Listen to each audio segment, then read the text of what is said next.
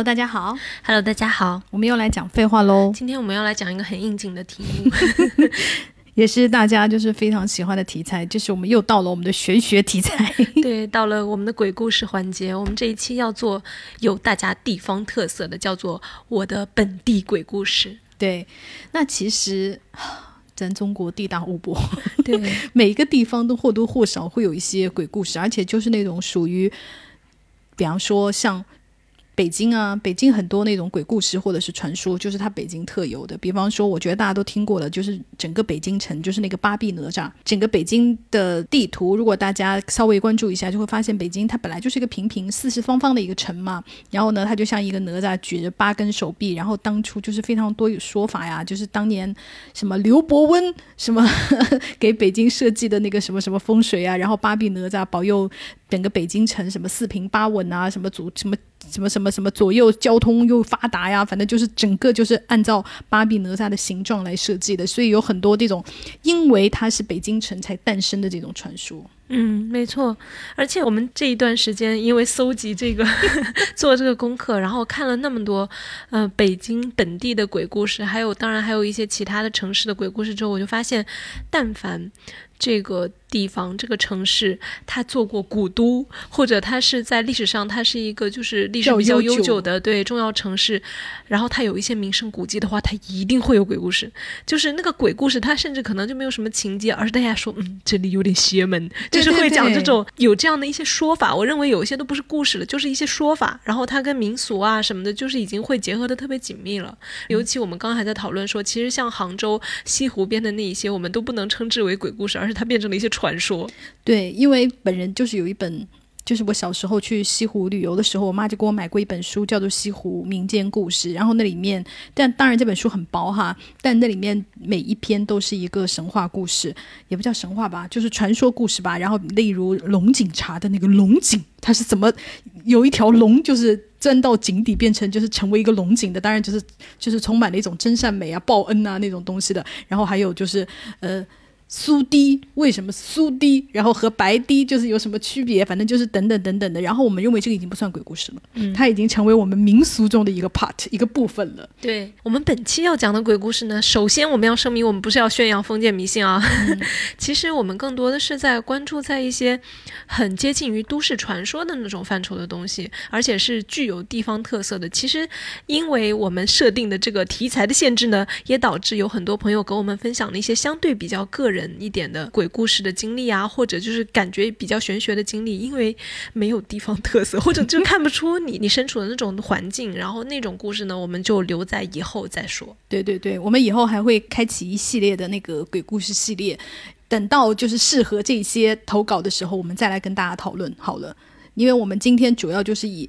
地方特色，就比方说它有当地著名的建筑啊，或者是当地著名的神仙呐、啊，或者是当地著名的凶案呐、啊，就是类似以这个结合为主要的鬼故事。嗯，然后大家如果要出去外面旅游的话，就可以先听一下，我们就增添一丝就是异样的都市风情。对对对，而且我觉得就是从大家的评论里面，我就会哦，我就是还得知了很多那个鬼故事。哦、对对我一开始就是哦，我没有想到这里原来也蕴藏了一个鬼故事，但是我发现哈，我发现有一个就是普遍的一个那个规律，就是，唉，我发现大家的鬼故事基本上已经集中在建筑上面。啊，以及建筑风水上面，就是它特别多。基本上鬼故事，比方说我们等会要讲的著名的朝内八十一号，就是北京一个非常非常著名的鬼故事。它甚至还拍成了电影，叫做《京城八十一号》，因为被朝内抗议了，所以 它本来原名叫朝内八十一号，然后被朝内八十一号本人就是深深刻的抗议了以后，它改名叫京城八十一号的那个故事。所以呢，就是几乎你看，它就是有一个那个建筑而诞生。嗯，没错。嗯那我们就先从北京开始讲起好了。你来先讲这个朝内八十一号。朝内八十一号是这样，就是朝内八十一号，它现在还在。首先我要跟大家讲，它现在还在，而且呢，我们我们大北京有一个，就是首先吧，你知道，就叫排行论排资论辈，在北京呢有著名的四大凶宅。然后我们的朝内八十一号就是排名榜首，榜一大哥就是朝内八十一号。但朝内八十一号，如果大家现在去看，因为我去过附近，但是它其实是它门已经锁掉，它是不会让你进去的。可是就是还是会有很多那种探险博主啊，就是会偷偷翻进去，因为它那个门也不是很，它不是那种就是。很严的门，它是有个围墙，围墙外面就是有那种大家在八十年代电影里面可以看到那种铁的那种铁门，然后铁门外面用链子就是稍微锁一锁，其实你要翻就是很容易翻过去的那种。我看到有探险博主就真正进去过，就是翻过那个墙。当然，那个探险博主就是你知道，在里面就是那种吱哇乱叫，就是就是拍那个 vlog，拍那个视频，我也看过，就吱哇乱叫，你根本不能看出它到底怎么样，你只能看出里面很破，一看就很破败，就很久没有修理。然后呢，当然因为它也不通电了，里面也很暗，一些地方还搭了一些脚手架没有拆，就是你目前看上是这样子。然后如果你像我们路人，你从外面经过看哈，我从外面经过看，它就是外面爬的一些爬山虎，然后就会显得里面就是光线不太好，就是这种感受。但是。因为它被拍成了一个电影，然后大家也知道我们国产电影是不可以出现鬼的，而且大家大家可能不知道，《京城八十一号》还拍了两集，你知道吗？他拍了一，还拍了二。本人一没有看，本人直接是看了二。我我稍微跟大家讲一下，一一就是贡献了一个鬼片上面著名的场面，叫灵堂做爱，没有想到，真的，而且还是杨佑宁做爱哦，因为他就是，我只记得里面有林心如，是不是？对，就是和林心如做爱，然后大概就是讲说林心如是一个就是妓院花魁。杨佑宁爱上了她，要把她娶回家。可是他家就是他们家就是那种富贵之家，要不然也不能住就是朝内八十一号哈，因为朝内八十一号大概有两栋楼，大概。差不多加起来屋内面积有两千平米，你就知道它有多大，就是两栋很豪华的那种洋楼。杨佑宁家作为当地的那个军阀之家吧，类似吧，就是军阀之家，反正就住在里头。然后就说我爱上了林心如，我要娶她。然后他的大哥吴镇宇（括弧大家记住，他的大哥是吴镇宇）。大哥吴镇宇说：“我们这种家怎么可能娶一个妓女呢？”然后他的二哥，他的二哥就是北京著名的相声演员李菁扮演的。然后呢，他就扮演一个痨病鬼。然后他也就是站出来说：“啊，不可以这样子，我们家就是是那种规矩人家。”然后。讲完他就科学死了，科学死了以后呢，大家就决定，哼，你既然要娶这个女的，首先大家不要注意这个剧的逻辑，这个剧没有逻辑。然后他就说，既然你死了，我们就把林心如娶回来，就是嫁给这个老二，就死掉的老二做冥婚吧。在此期间，反正杨佑宁是被蒙在鼓里的嘛。等到就是举行完拜堂，因为拜堂就是和一个公鸡拜堂，就是类似冥婚的那个礼仪一样。拜完堂以后。然后大家就说，既然冥婚了，就把它塞到那个礼礼金的棺材里，然后把棺材封起来，就是过一夜，就是让你们真正的成为鬼夫妻这样。然后第二天一早，杨佑宁闻讯赶来，然后打开棺材，然后自然就是哭哭啼啼的林心如。然后杨佑宁就很痛苦，说：“天哪，你怎么这样？我爱你吗？永远跟你在一起。”然后就灵堂做爱，就是当着他 已经死去的二哥的尸体前面做爱，他就是贡献了这样一个名场面。然后后面就不重要了，反正后面就是乱七八糟。然后最后就是他比较诡异的是。我这样讲起来，你是不是听上去男主角是杨佑宁，女主角是林心如，对不对？但其实不是，啊男主角是吴吴镇宇。好，所以呢，林堂做完爱以后，杨佑宁就就是就是出国留学了，就把林心如一个人丢在就是他们这个霍家，就是这个京城吧，就他们这个军阀家，然后呃。林心如就怀孕了，怀孕了以后呢，那因为你怀孕了，也不能把你赶走，毕竟你是我们霍家霍家的骨血啊。然后他们家就把林心如就是丢在京城八十一号底下的那个就是地下室，就是养着她，然后就等他生出小孩。然后但是林心如还是深深的爱着杨佑宁，就是每天跟他像网恋一样的，就是互相写信啊，就是我爱你啊，你就是不要忘记我呀。还有然后就是他跟杨佑宁就是长期的书信往来嘛。然后有一天就是。他生完小孩，然后吴镇宇就忍不住跟他表白了，说：“其实我弟早就死了。当年就是你以为他就是出国留学，其实不是，他是被抓壮丁抓走了。他早就已经死了。这么多年来给你写信的就是我啊！然后，然后那个。”那个林心如当然是很震惊啊，他就没有想到他爱的人早就已经死掉了。这么多年，原来网恋的就是是一个就是一直对一直就是其实是欺负他的大哥嘛，然后他就受不了，然后他就从那个京城八十一号的顶楼跳下来，就是摔死了，他就成为了一个女鬼。然后等到他回魂之夜，他就把把你们全家都杀了，然后就就是这样一个故事。然后他当然还有很多那种前世今生啊，然后等到拍现代的，就是他在现代依然跟吴镇宇在一起，然后他还做了他的小三，就是类似这样乱七八糟。然后我看到这里我的时候，我就想说啊，没有想到这。就是男主角也换了，就是整个他的视角非常的混乱。我觉得这个就就还好吧，虽然它是个混乱的故事，但你就觉得还好，因为它二更离谱。二剧情我就不讲了，反正二的结果就是整个就是经过了一系列的闹鬼的故事，什么什么那个八十一号啊，经常出现那个灯一闪一灭啊，然后出现了那个红衣小孩呀，然后还有什么有鬼半夜拍皮球啊什么之类的，是为了争遗产是不是？都不是，为了生小孩。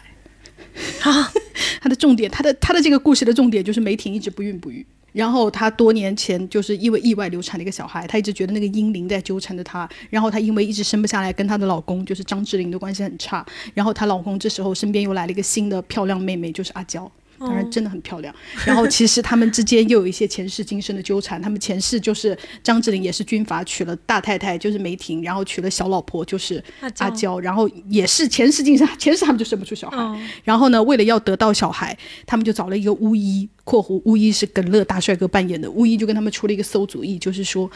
你要吃一个小孩的胎盘，吃掉以后你就会生出小孩。然后梅婷身为一个善良美丽的大太太，就说不，我不能这么做。然后阿娇就是身为你知道那种小狐狸精，就说好，那我来那样搞一下。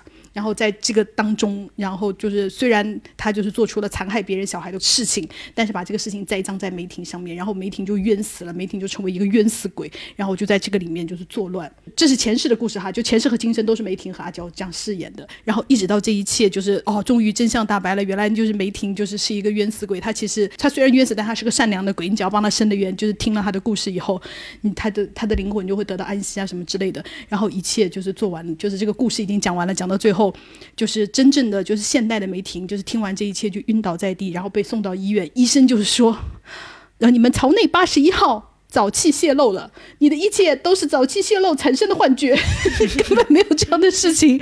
然后早期就是泄露完以后，他当然在医院治好了病，也顺便治好了不孕不育。然后最后就是梅婷挺着大肚子和老公过上了快乐的生活。他根本就是一个计划生，也不要计划生，催生催育的宣传片。然后逻辑非常的诡异，尤其是我看到是天呐，一切都是早期泄露造成的那个幻觉，就是我就在影院哈哈大笑。可能那时候就已是不是已经有了不能有鬼的这么一个规矩？一直都有，一直都。都有，导致他必须这样收。但是这个真的很离谱，因为一也是这样的嘛。但一用的就是，呃，里面有坏人给那个林心如下了那个大麻，然后她产生幻觉。幻觉。对，就是稍微好点，因为比早期泄露就是要稍微靠谱那么一点点。但是反正就是非常的荒谬。我当时看完了以后，我就是还疯狂辱骂了这个片子，然后这个片子的片方还跟我大战，就是几百回合，我们在微博上大吵，真的还说你根本没有看懂。我心想说这有什么好看懂的？他能深奥到哪里去啊？然后我们就在微博上大吵，然后就是片方非常的生气。认为我就是有讲他们坏话，因为他们刚上片我就去看了。哦，对，因为我是 本本着一种，因为我妈当时说就很想看恐怖片，我就是陪着我妈一起去看的。然后我就在那个电影院哈哈大笑，然后回来激情辱骂，然后片方就认为你不要坏了我们的口碑。好吧，原来还有这等渊源。对，但其实真正的朝内八十一号并没有大家就是并也没有电影里面那么离奇的故事，也没有那个它其实原来就是早年的就是一个教堂。对对对，嗯，然后后来对，后来改成了语言学校，就是我们最早的外语学院呐，就是改成了这个。然后它唯一真正的在都市传说里面发生过一些诡异的事件，就是说工人就是当年维修的时候发现里面有一些那种。暗道，因为你知道，那房子两千平米啊，同学们，两千平米，他确实很容易在里面迷路啊。然后就是说，那个工人把那个暗道的门打开以后，就是从那个暗道进去，想看看这个啊，这这个黑乎乎的，这个不也不知道这个暗道修来是干嘛的。我们往里面走一走，看看到底能走到哪里去。然后那个工人就一去不复返。就是他真正的在都市传说里面的鬼故事，其实只有这一 part，他并没有真正的什么民国鬼魂呐，也没有那个什么头牌妓女啊，也没有那个什么生不出小孩要要吃那婴儿胎盘呐，他并没有这些东西。这个东西完全是文学创作。然后更好笑的是，因为就是当年这个电影虽然很烂，但是它还蛮火的，因为它好像是第一个就。就是以真实的地名作为那个噱头，对对对，作为就是要讲故事，因为大家就是你知道很好溯源的嘛。很好笑的是，因为现在那个朝内八十一号已经变成了北京天主教爱国会的办公室。所以他二零一四年他还发了一个告示，说本院是天主教爱国办公场所，与电影《京城八十一号》没有任何关联。鬼楼更属谣言，院内建筑已是数十年的危房，楼板破损严重，入内十分危险。为爱护广大群众的人身安全和维护我会的正常办公秩序，谢绝访客进入，擅自入者后果自负。他贴了，因为他真的贴了一个告示在门口，然后大家就会觉得更真了。人民群众根本没有被这个东西。你知道，就是更好笑的，我觉得其实是这一块。嗯，对，大家就会大家真的很有逆反心理，大家就会觉得啊，你看他真的是这样，所以我就觉得 他这一块还蛮好笑的。哦，是的。然后要说到北京的鬼故事啊，因为我搜了之后发现真的好多好多好多好多，就是。啊，比如说地铁站也好啊，嗯，什么修建地铁呀，然后挖出什么东西，当然也有工人失踪，这是最常见的一种。然后呢，还有不知道为什么人突然栽倒到那个地铁站里面，导致被车撞死啊，什么什么的。然后但是监控里面看身后又没人，就是类似这样的故事。但是我觉得它不太具有北京特色，这感觉是有一个地铁的地方都可能会有。北京地铁确实有一个非常小的传说哈，就是二号线还不是一号线，我忘了，一号线和二号线里有一站是就是彻底封掉了的，但是我不记得，我不记得确切的，就是说本来那个地方是就比方说类似，比方说王府井到东单，它就是下一站是东单嘛，然后东单那一站永远的被封了，当然不是东单哈，我只是举个例子，然后王府井这个就在那也不停，然后就直通那个天安门，就是类似有这样一个故事，然后说底下有因为有一些什么就是。鬼鬼怪怪的故事，这样北京是有一个这么一个地铁的小故事。OK，嗯，我不知道，我也不知道因为我就是 普普 通通坐地铁而已。而且还有一个什么说法，我也是搜到这种网上的，你知道吗？那种道听途说的文章，然后说到说，呃，什么施工的时候呀，什么挖出好多尸骨啊，然后就有魂魄无家可归前来阻挠施工，然后就出各种事情，导致施工很不顺畅。于是请了得道高僧，连做好几天法事，保证每晚二十四点之前（括号这就是子时之前）就会关闭地铁，然后让列车空驶一个往返。这样的话呢，让被惊扰的魂魄安稳的送回原地休息。就是说白了，就是一个送灵车，对，然后也是一个就是因为扰民了，然后就要跟人家道歉的故事，就是它的核心要素就是这样的东西。然后，但是针对于这个二十四点之前末班车一定会没有这个，我对这个说法也存疑，因为我怎么感觉好像末班车有晚于二十四点？如果大家知道的，它是这样，它是发车的那一刻。没有晚于二十四点，但是你知道发车要开到这个这条线的终点，它是要时间的嘛？对呀。可能开过的时候就会有超过二十四点，但是你发车好像是没有超过哦二十四点，从始发站，嗯。哦，好吧，嗯。然后有一个故事，我觉得算是北京的这个鬼故事里面很有情节的一个，叫做三三零或者三七五的那个神秘公交车事件。嗯。因为我对那个故事印象特别深，是因为它啊，它出镜率实在是太高了，就是大家经常会讲，而且它具有非常丰富的细节。嗯，大家应该很多朋友而且它出现在。各个鬼片的某一个片段里面，对对对对对，而且我感觉这个故事它应该在全国各地应该都有变体，对只不过是在网络上流传的话，好像说是就是北京的，可能因为北京就是首都吧 跟它有关的鬼故事本来传播力就是比较强一点。总之，它这个故事它的核心要素是非常明确的，我觉得它有个很好的品质，就是它有一些细节，它非常非常的精准。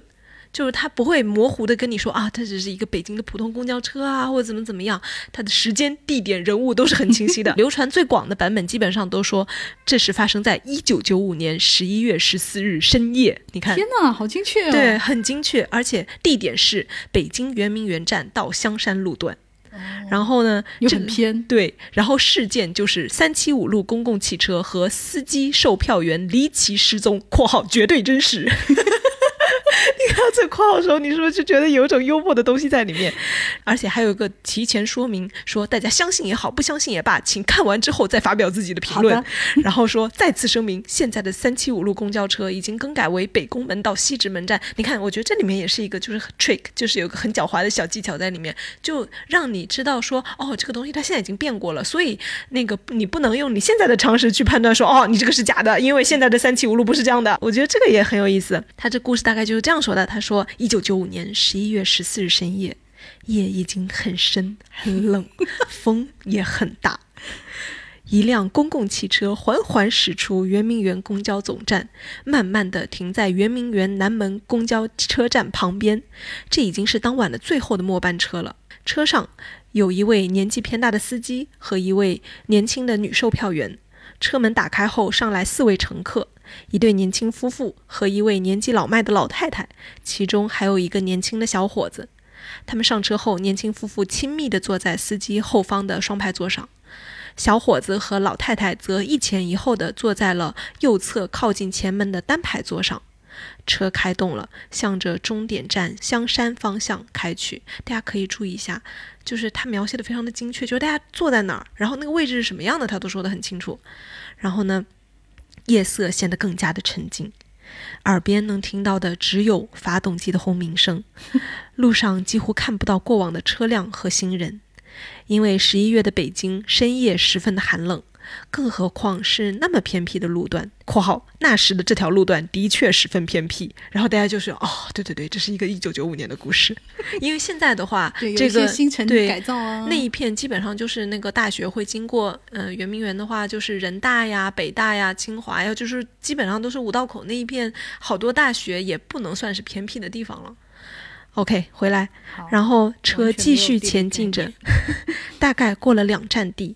你看，这也很精确。刚刚过了北宫门车站，也就是三百多米，大家就听到司机突然大声骂道：“妈的，这个时间平时连个鬼影都看不到，今天真他妈见鬼了！靠，还不在车站等车？”这时，大家才看到一百米远的地方有两个黑影在向车辆招手。就听到售票员说：“还是停一下吧，外面天气那么冷。再说，我们这也是最后的末班车了。”车停下了，又上来两个人，确切的说应该是三个人，因为那两个人中间还被架着一个。上车后，他们一句话也不说，被架着的那个人更是披头散发，一直垂着头。另外两人则穿着清朝官服样子的长袍，而且脸色泛白，大家都被吓坏了，个个神情紧张。只有司机继续开着车向前行驶。这时，只听女售票员说：“大家都不要怕，他们可能是在附近拍古装戏的，大概都喝多了，衣服都还没来得及换。”大家听他这么一说，也都恢复了平静。只有那位老太太还不断的扭头，神情严肃地看着坐在最后面的三个人。车继续前进着，大概又过了三四站地，路上依然很静，风依旧很大，更不要提又有什么人上车了。那对年轻的夫妇在上一站已经下了车，司机和售票员有说有笑地聊着天。就在这时，那位年迈的老太太突然站起身子，并且发了疯似的对着坐在她前面的小伙子就打，口中还叫骂着说：“小伙子在他们上车时偷了他的钱包。”小伙子急了，站起身对着老太太就骂：“你这么大年纪了，怎么还血口喷人呢？”老太太也不说话，用两眼怒瞪小伙子，并且用左手用力抓住他的上衣领子，就是不松手。小伙子急得满脸通红，说不出话。老太太开口却说：“前面就是派出所了，我们到那里去评评理。”小伙子急说：“去就去，谁怕谁呀、车停下了，老太太抓着小伙子就下了车。他们看着已经远去的公共汽车，老太太长出了一口气。小伙子不耐烦地说：“派出所在哪里呀？”老太太却说：“什么派出所啊？我救了你的命。”小伙子不解地说：“你救了我什么命啊？你是不是神经病？我才真见鬼呢！”他说完，扭头就要走。老太太说：“你不相信也可以，你先听我把话说完。”小伙子站住身，老太太接着说：“他们一上车，我就有疑虑，所以我不断回头看他们。说来也巧，可能是因为从窗户吹进的风让我看到了一切。风把那两个穿旗袍的人的下身吹了起来，我看到他们根本就没有腿。”哦，小伙子瞪着一双大眼，吃惊地看着老太太，满脸冒汗，说不出一句话。老太太说：“愣什么呀？还不赶快报警！”第二天，公交车总站报案，昨天晚上我站最后的末班车和一名司机、一名女售票员失踪。警察迅速查找昨天深夜报警并被警方疑为神经病的小伙子。两小时后，小伙子和那位老太太被找到。当晚，《北京晚报》和《北京新闻》迅速报道了这令人震惊的新闻，并对小伙子和老太太做了现场采访。第三天，警方在距香山一百多公里的密云水库附近找到了失踪的公共汽车，并在公交车内发现三具已严重腐烂的尸体。更加令人不解的疑点接踵而来：第一，发现的公交车不可能在跑了一天的情况下还能开出一百多公里。警方更发现车油箱里面根本不是汽油，而是鲜血。第二，更让我们不解的是，发现的尸体在不到两天的时间里已经严重腐烂，就是在夏天也是不可能发生的。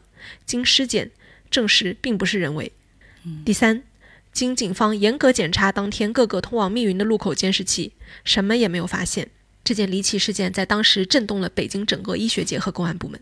大家可以问一问在北京的老人，一般都会知道。好，这就是这个故事的完整版本。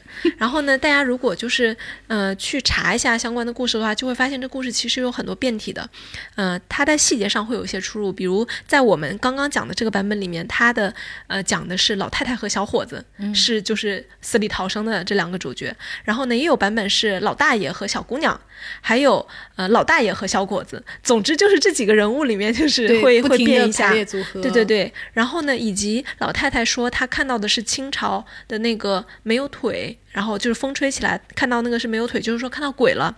然后呢，呃，老大爷就呃小姑娘的一个版本里面呢是说，老大爷说我是法医。我看到他们两个人架的那个人中间的那个人，他绝对不是喝醉酒了，因为他那个瘫软的状态，他明显是就是死了，就是僵硬的，所以那两个一定是穷凶极恶的歹徒，所以我们要是坐在那个车上就是很危险。你看这个版本，他又就是它不是属于玄学的，它是属于更接近于那种机智的，对那种什么生活惊悚、悬疑破案的那种东西里在里面。还有不同的变体，当然就是是那个公交车的车号，也有说是三三零的，在这个故事版本里面，他还说是三七五，还有说尸体最后是在密云水库发现的，在两天之内呃超出限度的腐烂了嘛，这个说法也是有的版本里面有，有的版本里面没有的。然后那个刚刚 你笑了的那个，就是那个 那个邮箱里面都是写的那个，它也是就是在有的版本里面有，有的版本里面没有。然后针对这个帖子。我就去搜了一下，就是有没有辟谣呀，然后有没有就是大家对这件事情的讨论，然后我就发现，就是有一些就是考据党，他们写这个东西，他做了非常详细的考证，就是因为故事是。据传是发生在一九九五年十一月的那个，就是就是有名有姓的那种，然后而且他那个又有公交车号，又有整个路线，于是就有不同的很多人，他们去找了九十年代的，因为不能确定一定发生在九五年，也有说法说是这个事情是发生在九二年，总之就是对从九二年到九五年就那几年的那个公交站的那个地图线路图找出来了，经研究之后，他大概那个意思呢，就是说三七五路的那个路线根本不是故事里面讲的。这个如果按照三七五路，实际上在当时晚上运行的那个路线来看的话，是不可能按照故事里面就是到达最后是他故事里面是说香山吧，总之是不是到香山的。然后呢说那有没有可能是这个公交车的这个号传错了，其实是另外一个线路，其实是最后是到香山的呢？然后他又去考证了，发现。如果是三三零路的话，中间又有一个车站，就是始发站有问题，它不是从圆明园开始的，但大概就是这么个意思。就是通过各种推测之后，发现在这个故事文本里面的这个公交站线路图，包括他说的那个圆明园的那个始发站的那个站名，在故事里面本身出现的都不确切，因为在当时那个线路里面没有叫这个站的。然后他说，但是考虑到可能是传播的时候以讹传讹，我们就认为是圆明园。总之，他各种考证之后，发现在故事里面的这个公交线路图，它是几个线路。合成在一起的杂糅在一起的一个线，然后我这里一看的时候，我就哦很有道理。包括他后面说的，最后在密云水库发现那个车，然后就高度腐烂不高度腐烂，这个我们就不知道了哈。在密云水库发现的，我看一些讨论帖里面非常有意思，就有人说我就是密云人。这个故事年代就是发生在我的小的时候，但是我们密云本地人没有听说过，我们也是就是听人家就是传的。我们都是从网上知道的，或者怎么怎么样。然后呢，还有一些通过考证发现，这个故事得到极大传播的是那个张震讲鬼故事里面，就是晚上那个电台节目，就是是是叫《玫瑰之声》还之类的吧。但是他那个故事呢，可能也不是最初的版本。张震讲鬼故事里面就已经讲的这么细了，是吗？就已经讲到一九九五年那个什么十一月几号，然后那个公交车的那个线路，比方说是三七五，就已经有讲到这么细了吗？哦，这个我现在一下子想不起来了，就是他有没有讲到这么细？但是那个故事的那个整个的发展是大差不差的。然后也可能也大概说是在北京之类的哦，还有一个是当时那英上了一个节目，那英本人他说流传在我们北京的一个故事，然后他讲了一下这个故事，就是他的基本故事要素是没有变过的。深夜的末班车，一个司机加一个售票员，上来了三个奇怪的人，然后一个机智的老者拉着年轻人下去，然后逃过一劫，最后发现除了他们之外所有人都死了，就这个故事结构是基本上都没有变过的。嗯，是这样的一个东西。然后我看到还有一个比较有趣的评论，他说：“我以前认识一位北京公交系统的老先生，曾向他求证过这个事。老先生哈哈一笑说：‘编这个故事的人肯定对北京公交系统很了解。’这是几个真事儿掺杂在一起再编排出来的。一，关于上车的三个人，当年经常有演员在那一带拍戏，穿着戏服上车的不在少数。第二。”当年确实有公交车上发现过死人，只是心梗发作死在了车上，别人以为睡着了，到了终点站才发现。哦，你看这个也很合理，所以就跟那个末班车终点站什么的就联系在一起了。然后他说，第三，确实有过公交车失踪事件，可惜是一个司机和售票员好了，两个一块儿开车跑到了郊区，后来没油，把车扔下了，之后公司才去取车。嗯，你看这个说法，我又觉得哦。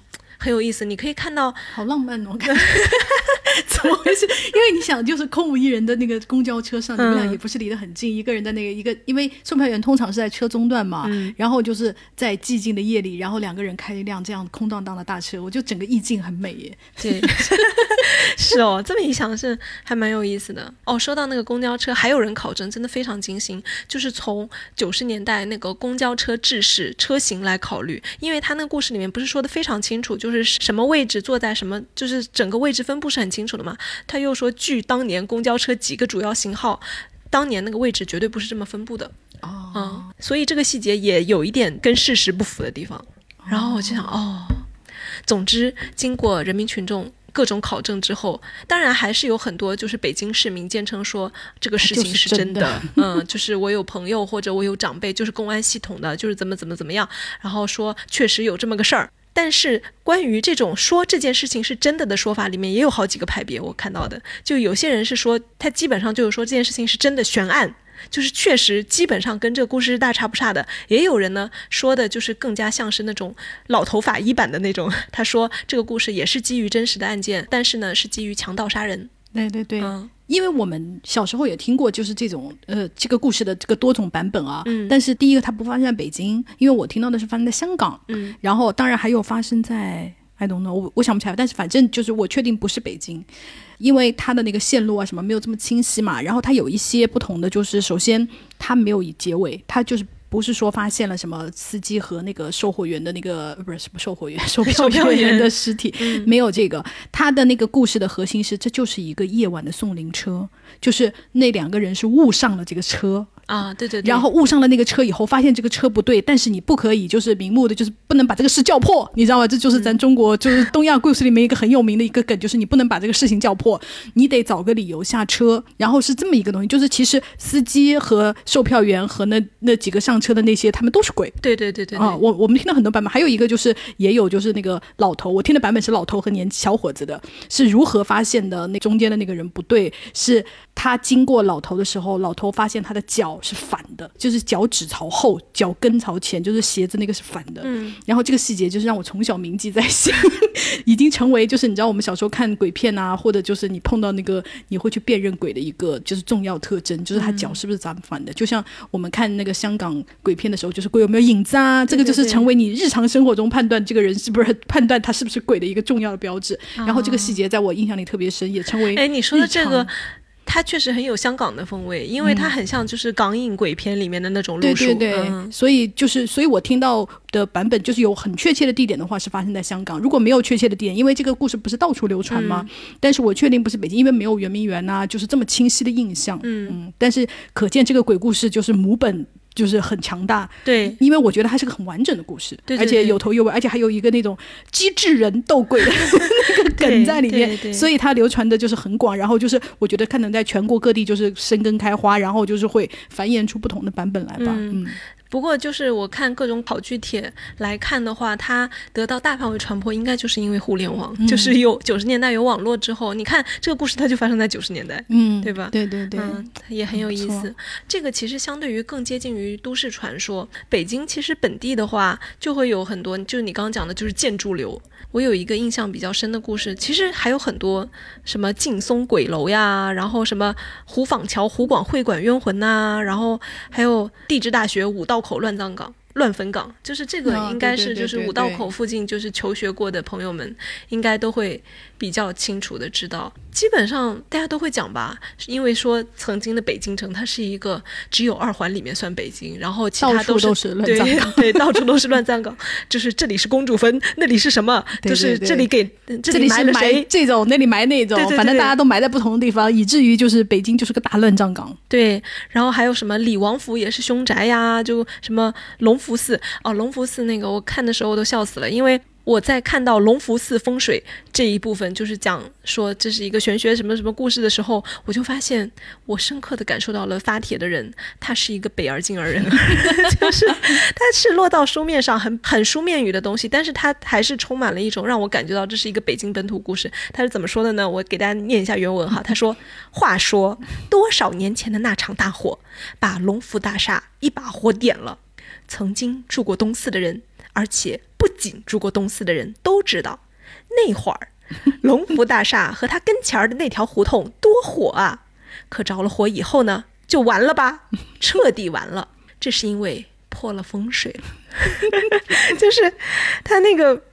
它整个的语言风格啊，我觉得是很有意思的，嗯，非常北京，对，非常北京。虽然我说的，因为我我就不是北京人嘛，我的模仿也是非常拙劣的，但是大家可以从他的这个语言里面可以感受到，而且他就会经常有那种哎呀，我们老北京都知道的那种感觉在里面，就很有意思。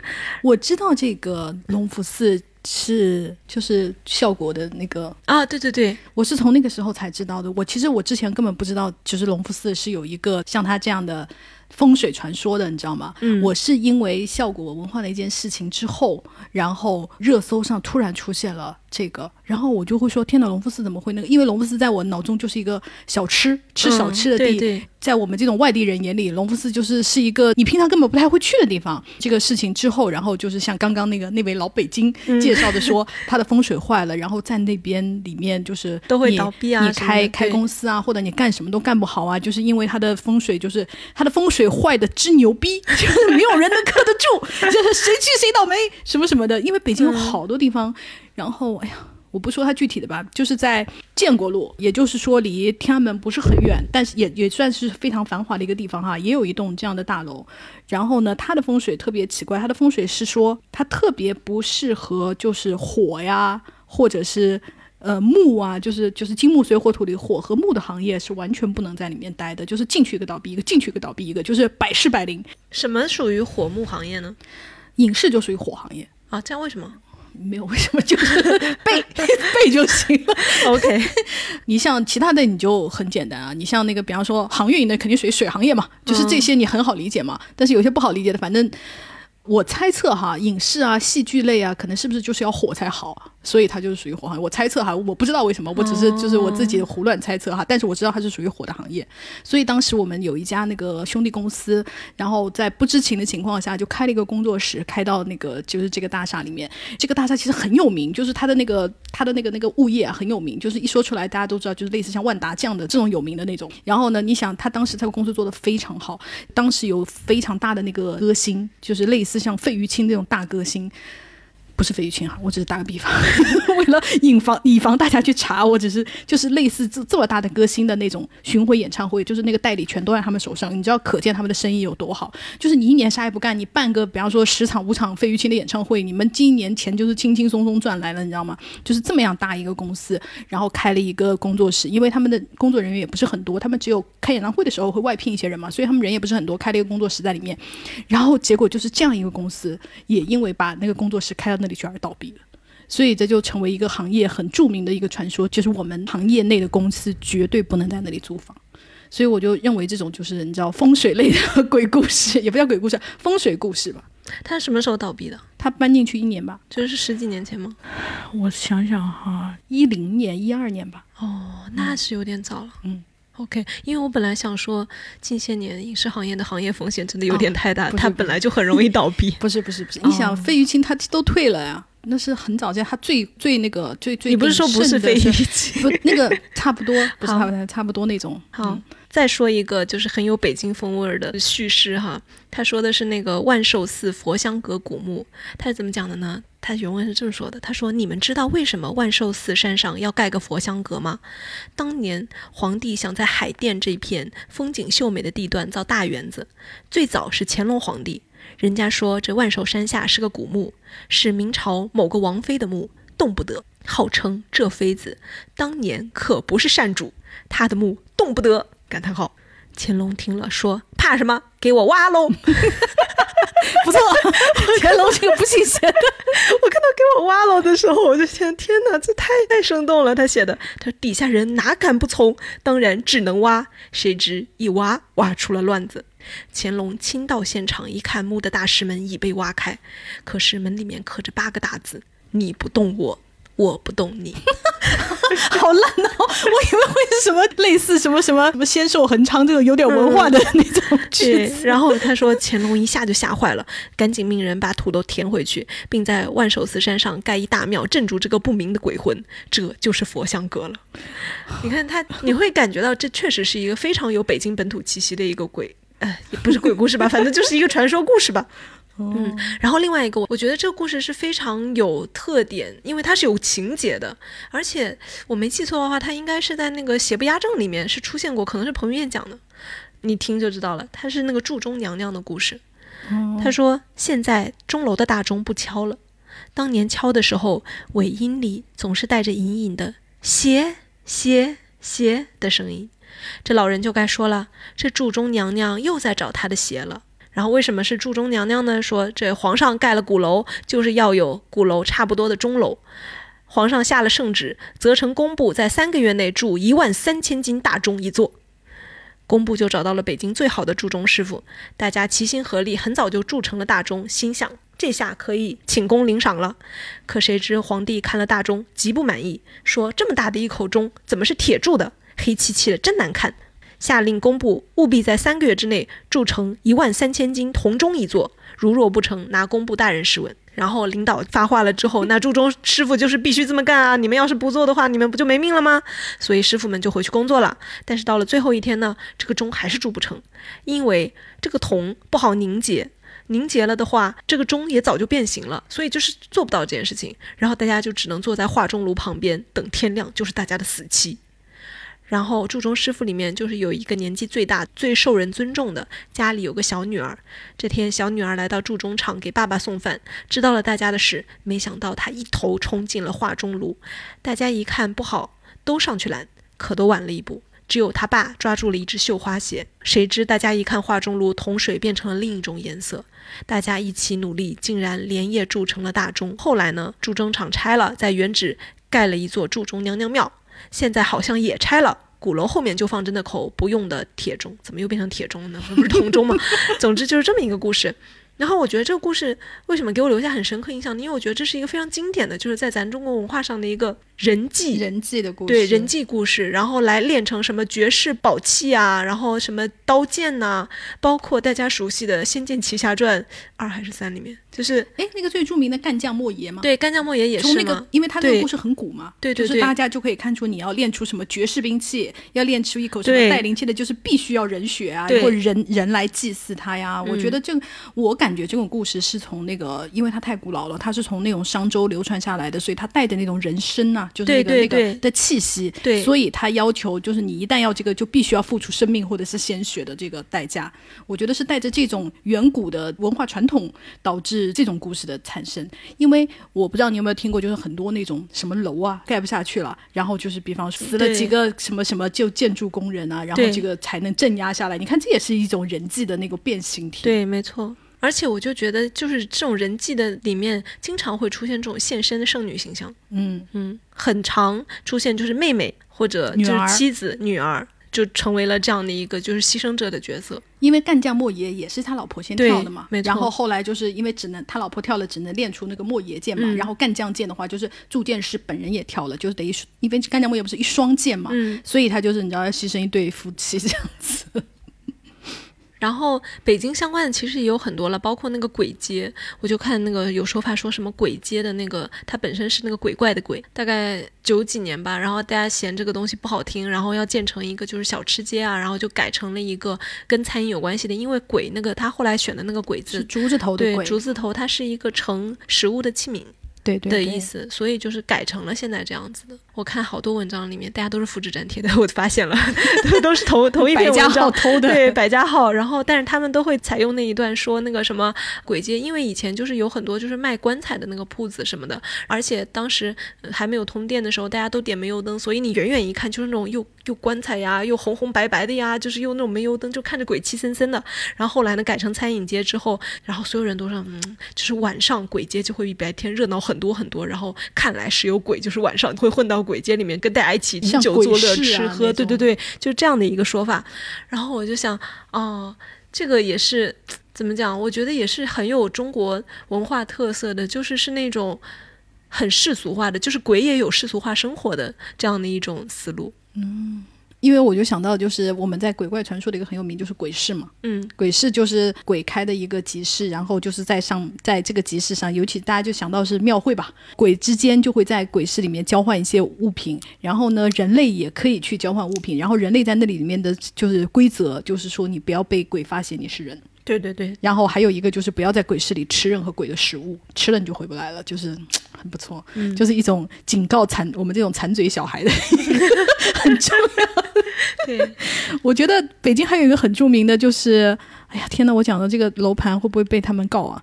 因为就是我们家旁边嘛，就是那个我当时在买房子的时候，就是它是一个非常有名的北京的闹鬼的楼盘。嗯、我们具体名字就不讲了，我们叫它叫，因为等会儿我们一定要讲到它为什么很邪，我们就叫它就是紫金公寓好了。然后大家如果是北京的听众的话，一听就知道我说的是哪一个楼，因为它很奇妙。我刚来北京租房子的时候，因为我特别喜欢朝阳公园，然后我当时就想说在朝阳公园附近租房子住，因为就是你下楼就是公园，因为朝阳公园很漂亮啊什么，我当时就这么想的。然后呢，因为朝阳公园附近的房子非常贵，因为大家不要小看朝阳公园，朝阳公园房子附近都是住的像类似冯小刚这样子的人。当然，我们不是住在他的小区哈，就是附近那一块，可是。因为它风景秀丽，然后交通方便，然后朝阳公园虽然在北京四环，但是它其实房价也很贵。然后呢，当时房屋中介给我的建议就是，嗯，三环到四环这一块有一些，就是我都介绍给你看。就是当时我就是看了很多房子，然后到紫金公寓的时候，我根本就不知道，我根本因为我是一个外地人嘛，我根本不知道紫金公寓就是是有名的鬼宅。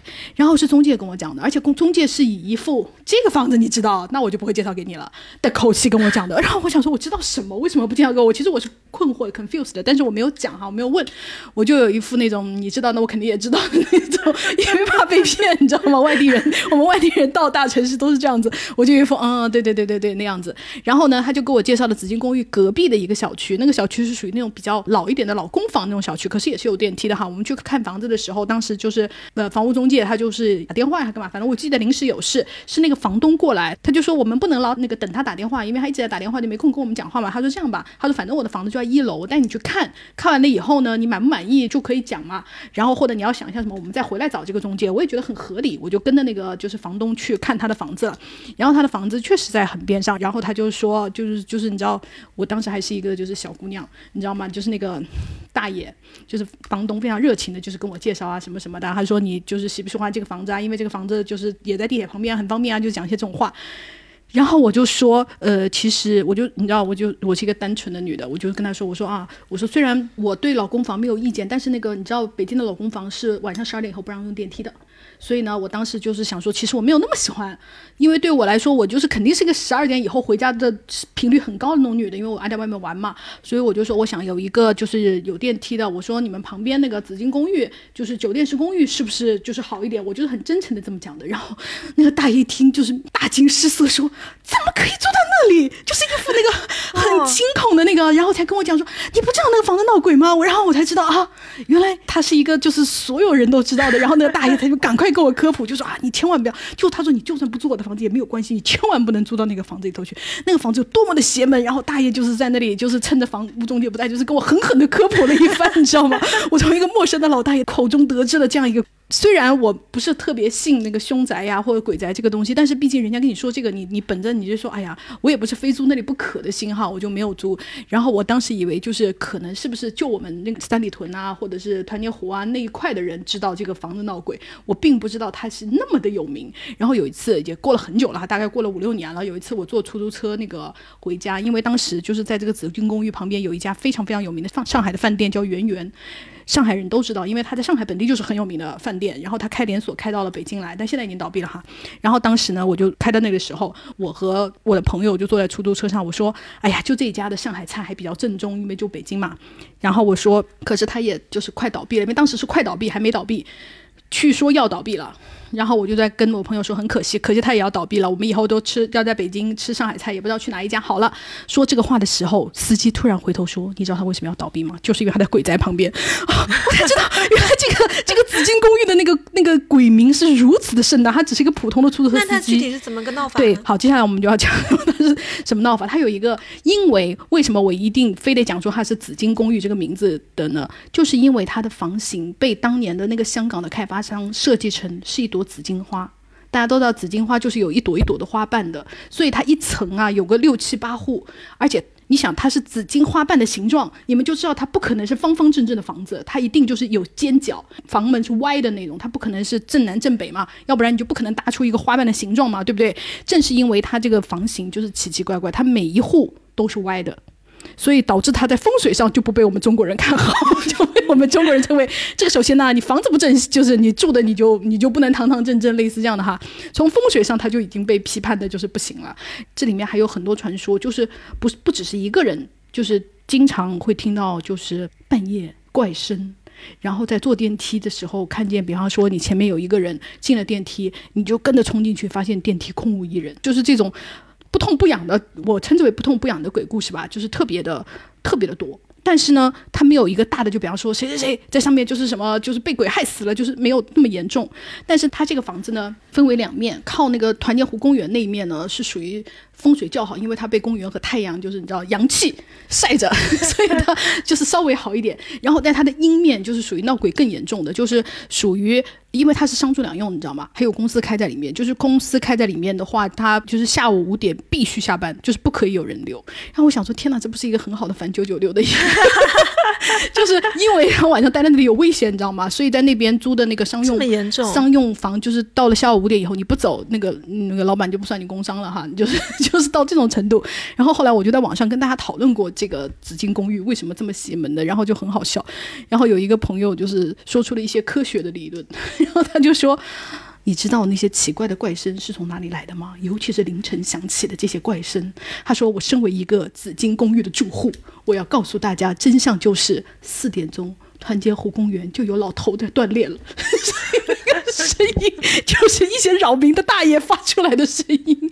他说，并且因为这个声音实在于太过扰民，他们还上了北京台著名的那个叫《向前一步》，就是调解调解邻里关系节目。这也太幽默了吧！对，然后通过电视台的大姐来调解了以后，老头答应就是锻炼，也不就是也不甩那个，你知道吗？他想其实就是甩那个陀螺。哦，那个啪啪那个声音其实是甩陀螺，然后老头就答应，就是我还是要来锻炼，但我不甩陀螺了。所以这个鬼故事就是大家给了我们一些走进科学班的解释，好幽默，非常好笑。但是我不知道它的鬼名就是如此的强大，因为每次你说三环边的那个鬼屋就是鬼宅或凶宅，大家就会第一反应你是说紫金公寓吗？就是我不知道它的就是威名在外这么这么牛逼，这也是北京当地一个比较著名的，但是非常无厘头的鬼故事。哎呀，你这个算比较现代的。我刚突然又想到一个比较古典的，是北新桥。嗯，就是说北新桥那里面有一口井，然后呢说那口井就是很怪。说传说当年高粱治水把一条龙锁在了那口井里面，所以那个井呢，它不是一般的井，它是北京的海眼。说这个海眼被动过两回，一回是日本鬼子进北京，然后顺着它那个大铁链子往上拉，然后一直拉，一直拉，一直拉，就拉不完，拉了一两公里，就看到底下呼呼的往上翻黄汤，还隐隐的有海风的声音，就伴着腥味儿。然后所以日本人慌了，于是就把链子又顺了回去。第二次是红卫兵破四旧，也把大铁链子往。往上拉，结果跟日本人一样，也全吓着了，赶紧恢复了原貌。据说这个海眼一直埋在北新桥路口东北方位的一个商场下面。最近一次跟他有关的事情就是修地铁几号线来着？他原文就是几号线来着，他也不是很清楚。新闻里还播了，说是为了不破坏北新桥的一口古井，地铁绕了多少公里之类的，就这么一个说法。然后呢，我在搜索这个北新桥这口井的时候，我发现哇，真的有一个非常丰富的故事，是明朝的，说朱元璋还是怎么，就是他们开国时期为了这个刘伯温，对刘伯温，然后。说要为了镇这个龙，找了一个大将去来破解，然后说你就是在某时某刻到什么城东还是怎么怎么一个地方，看到一对老夫妇，你就什么也不管，就是他们提着一个水篓嘛，你什么也不要管，就拿着那个长矛刺穿那个水篓，然后刺穿了之后你不要回头看，就没事了。然后那个大将也就是按照他说的做嘛。但是他，你看这也是一个非常经典的要素，就是他没有忍住，他回头看了。这个不要回头看，基本上我觉得是跨越中西，就是人整个人类文化里面，对，包括索多玛也是啊。就是我感觉我们人类历史上就是充满了这种不可回头看，你回头你就要变成岩柱，你就要变成什么石块，你就要堕入地狱。总之，那位大将回头看了，回头看了之后呢，那一对老夫妻其实就是龙王和龙母嘛。然后他一矛刺穿的那个水篓，其实是人家龙女变的，就是人家女儿变的。然后他回头看了之后，就发现滔天洪水正从后面就是追着他就过来了。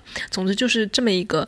我想提问一下，他不看，难道那洪水就不追他吗？他那个不能看的点在哪？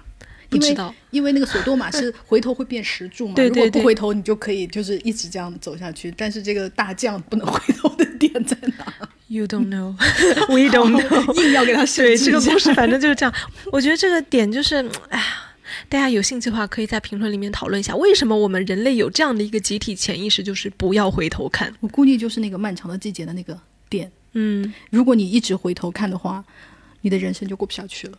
嗯，就是在艰难的。就是自然灾害啊，以及就是低下的生产力之前呢，你必须要去忘记，必须要去麻木，你才能。而且可能有一个更简单的解释，就是捕猎的，因为你回头看的话，你势必跑得会更慢，你有可能会被猛兽抓到呀之类的，类似这样更直接的解释吧。哦，但是我又想说，捕猎不是要敏捷吗？如果你不回头，就是你不判断猎物在哪里，不是反而更危险吗？你是被捕猎的，我知道。嗯，我是说你不知道，比方说他往哪条路走的话，你不是会更。危险吗？I don't know。但是食草动物跑的啊，扯远了。总之，这个故事就是这样。然后最后收尾呢，就是又请来了一个高人之类的吧，然后把人家龙王一家给锁到那个泉眼里面了。嗯，OK。好，但是我们那个最著名的那个北新桥不就是那个欺骗小龙的故事吗？就是说骗那个龙说你有一天会出去的，然后龙说哪一天，然后那个高人就跟他说等那个桥变旧的一天，就是时间到了，大概一百年或两百年，桥变旧了你就可以出来了。然后那个龙就是很真诚的遵守了这个契约，结果坏坏的人类把那个地方改名叫北新桥，它叫新桥，它就永远不会旧，然后龙就永远出不去。然后这就是一个欺诈故事，我非常讨厌。我每次听到这里，我就有一种就是。伤害小动物的感觉，我们真的各种神话传说里面都有这种人类虽然手无缚鸡之力，也没有神仙的本事，但是我们会有那种狡诈的智慧，对，胜出一筹什么的。听到这种故事，我就有一种就是，怪不得就是我们这么的不真诚，人类人类这样充满了谎言，大家就是不能就是彼此就是真诚相待，就是好，就是远古就是从这里来的。嗯，哎呀，你看各种故事里面还是充满了，就是我们整个对人类发展史，就是我们人类就是这样的一种东西，垃圾。好，我们刚讲了很多北京相关的哈，我觉得也有点讲的过于多，我们也可以就是再看看别的城市，比如说上海，你比较熟。上海有两个非常著名的鬼故事，我相信就是所有你不管就是有没有住上海的人都听过吧。一个就是太平洋百货的那个宝贝对不起的故事，那个好像还有就是被辟谣什么的。对，这个故事是这样子的。这个故事呢，它它非常完整，因为太平洋百货现在已经没有了哈，现在已经没有了。然后我们当年就是我小时候的时候，太平洋百货在上海就是非常红，非常洋气，就是所有时髦少女或者是时髦阿姨，你不可能不逛的一个百货。然后礼拜六、礼拜天那里面就跟现在的万达广场一样，人山人海。而且那个太平洋百货里面也是有有卖吃的啊，然后底层是那个超市啊，然后上面比方说什么一楼卖皮鞋啊，二楼就卖少女服饰啊，三楼卖那个 lady 的。服饰啊，四楼卖男装啊，就是你知道，就是非常非常成熟的那种模式，而且它是从那个台湾开过来的嘛。然后呢，他经常会播放一首歌，草蜢乐队的那个《宝贝对不起》，因为他播的就是太多，而且他就是数十年如一日的播，你知道，他还不是说我们今年我们流行金曲榜是什么，我们就播那种，他完全不是，他数十年都在播这首歌叫《宝贝对不起》，然后那个次数很多，你只要在那里面逛逛街，你就可以听到他一直循环在播。然后大家就是有一个传说哈，就是说某天夜里。十点十点钟以后就是下班了，百货大楼下班了，然后所有的客人啊、营业员啊、老板啊都走光了以后，我们的保安大爷拿着那个手电筒一层一层巡逻的时候，突然在六层的，因为他很精确，因为六层确实是玩具区，也就母婴区，你知道吗？在六层的那个那个母婴店里面听到了一阵响声，然后大爷就觉得很奇怪，说谁啊？就是下了班也不走啊，在这里给我捣乱啊！大爷的时候还没有就是那这个闹鬼的意识，就走过去一看，就看到一家母婴店里面，因为。有大家有可能有的知道，就是有的店里它晚上不是把灯全灭的，它是那种就是比方说留几盏像夜灯一样昏黄的那种灯光的，你知道吗？然后就看到那个店里面的所有玩具都浮在半空中，然后并且传来小孩就是呵呵呵呵那种嬉笑打闹的那个声音，然后当然大爷就是吓得半死，然后他就把这个事情就报告给他的上司，然后他的上司就是说好。我们就是请高人，就是你知道高人永远故事里来解决这个问题。然后高人就是说，这个百货商场的原址就是上海抗战时候那个育婴堂，大家肯定听过育婴堂，所以所以有很多就是小朋友的死去的那个冤魂在那里，然后小朋友得不到安息，然后看到现在的小朋友哈玩那么好的玩具，然后就是小朋友那种嗯。你知道那种爱顽皮的性格，导致他们也要进来玩玩具。然后呢，为了让就是为了超度他们，为了让他们的那个灵魂平息，就要不停的放《宝贝对不起》这首歌。然后传说是这样子的，但是二零二二年的时候，最后一家太平洋百货也在上海结业了。然后你知道就有那种。我们上海话叫“西哥哥”，然后普通话就是那种贱贱的意思，就是那种“西哥哥”的，对，就是就是要去问到底当年这个传说是不是真的，因为他在上海流传了很多年。我们所有，你只要在你不要说上海人了，你在上海待过的人也一定听过这个传说，因为你每个人都曾经真心的在太平洋百货里面听到过这首歌。他主要是这个感受太真实了，你知道吗？嗯，太平洋百货终于就是给了这个故事一个光明的结尾，很真实的结尾，就是说当年。确实，每到整点，比方说十点钟营业啊，十一点、十二点、一点、两点，每到整点，太平洋百货就是会播这首歌。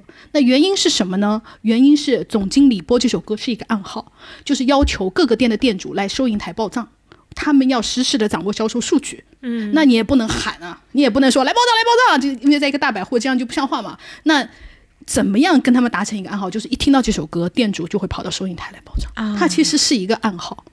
然后为什么是这首歌呢，而不是刘德华的歌呢？也很简单，就是因为当年太平洋百货上海区的总经理叫王明德王先生，他就是很爱这首歌，他就是要选这首歌，而且他还为了破除谣言，因为他在上那个太平洋百货干了十年，嗯，干了十年以后呢，他就离职了，离职以后呢，他就去其他百货做了，他去了大洋百货。大洋百货也放这首歌，原因很简单，他很喜欢，所以就是一个这么简单的理由。好走进科学哦，非常，而且你又会觉得哦，它确实是有用的，它不是只是因为仅仅喜欢它就播，它又起到了一个就是功能上的作用。对，因为你说仅仅喜欢的话，大家很容易猜到，就喜欢嘛，管事儿的人喜欢嘛。但是你要说它有实际的功用，又说哦，这你就感觉很合理。对，就一切就合理了。然后就是太平洋百货，也就是虽然跟大家告别了，也正式把这个谜底就是揭露给大家。我也觉得就是哦，你看一个上海的一个这么多年的传说，就是被破解或或者被辟谣了。但尽管它被辟谣了，可是它仍然就是你知道，大家就是街头巷尾口口相传的，就是还是会说这个故事。大家也根本不 care 你是不是 有真的作用。我只是告诉你，哦，那里就闹过鬼。我觉得大家是喜欢这种东西。对，当然，根本没有人在意是什么销售数据这种烂东西，谁要听啊？哎呀，嗯，所以我觉得这个故事还蛮完整。嗯，对对对，而且他很欧亨利的，嗯，而且他很真实，因为就是当事人什么都在，他不属于一个流传很久的，他不是属于那样一个东西。怎么早不辟谣？可能就是大家早说了也不会有人信，而且也没有人会，就是没有像现在自媒体这么发达，没有人会这么把这种事情当回事。因为你看新闻，《新民晚报》不会去报这个事情的。对对对，那确实。而且为什么就是这个事情特别有意思？是在一九九五年的时候，《新民晚报》真的登了一个故事，是一个市民的 complaint，市民的抱怨，说我去太平洋百货逛街。我一直听到这首歌，然后我认为它的循环次数太多了。如果我是这里面的售货员，那我怎么受得了呢？这是一篇《新民晚报》上的小文，这是一篇市民投诉文，你知道吗？那我觉得他的投诉也很合理啊。对，他就我就觉得很好笑，要死啊！对他从各方面就是印证了这个，就是这个传说的成长，我就觉得很好玩。很有意思，上海还有别的吧？还有一个最著名的就是九龙柱的故事嘛。嗯，这个但这个故事很宗教性哈。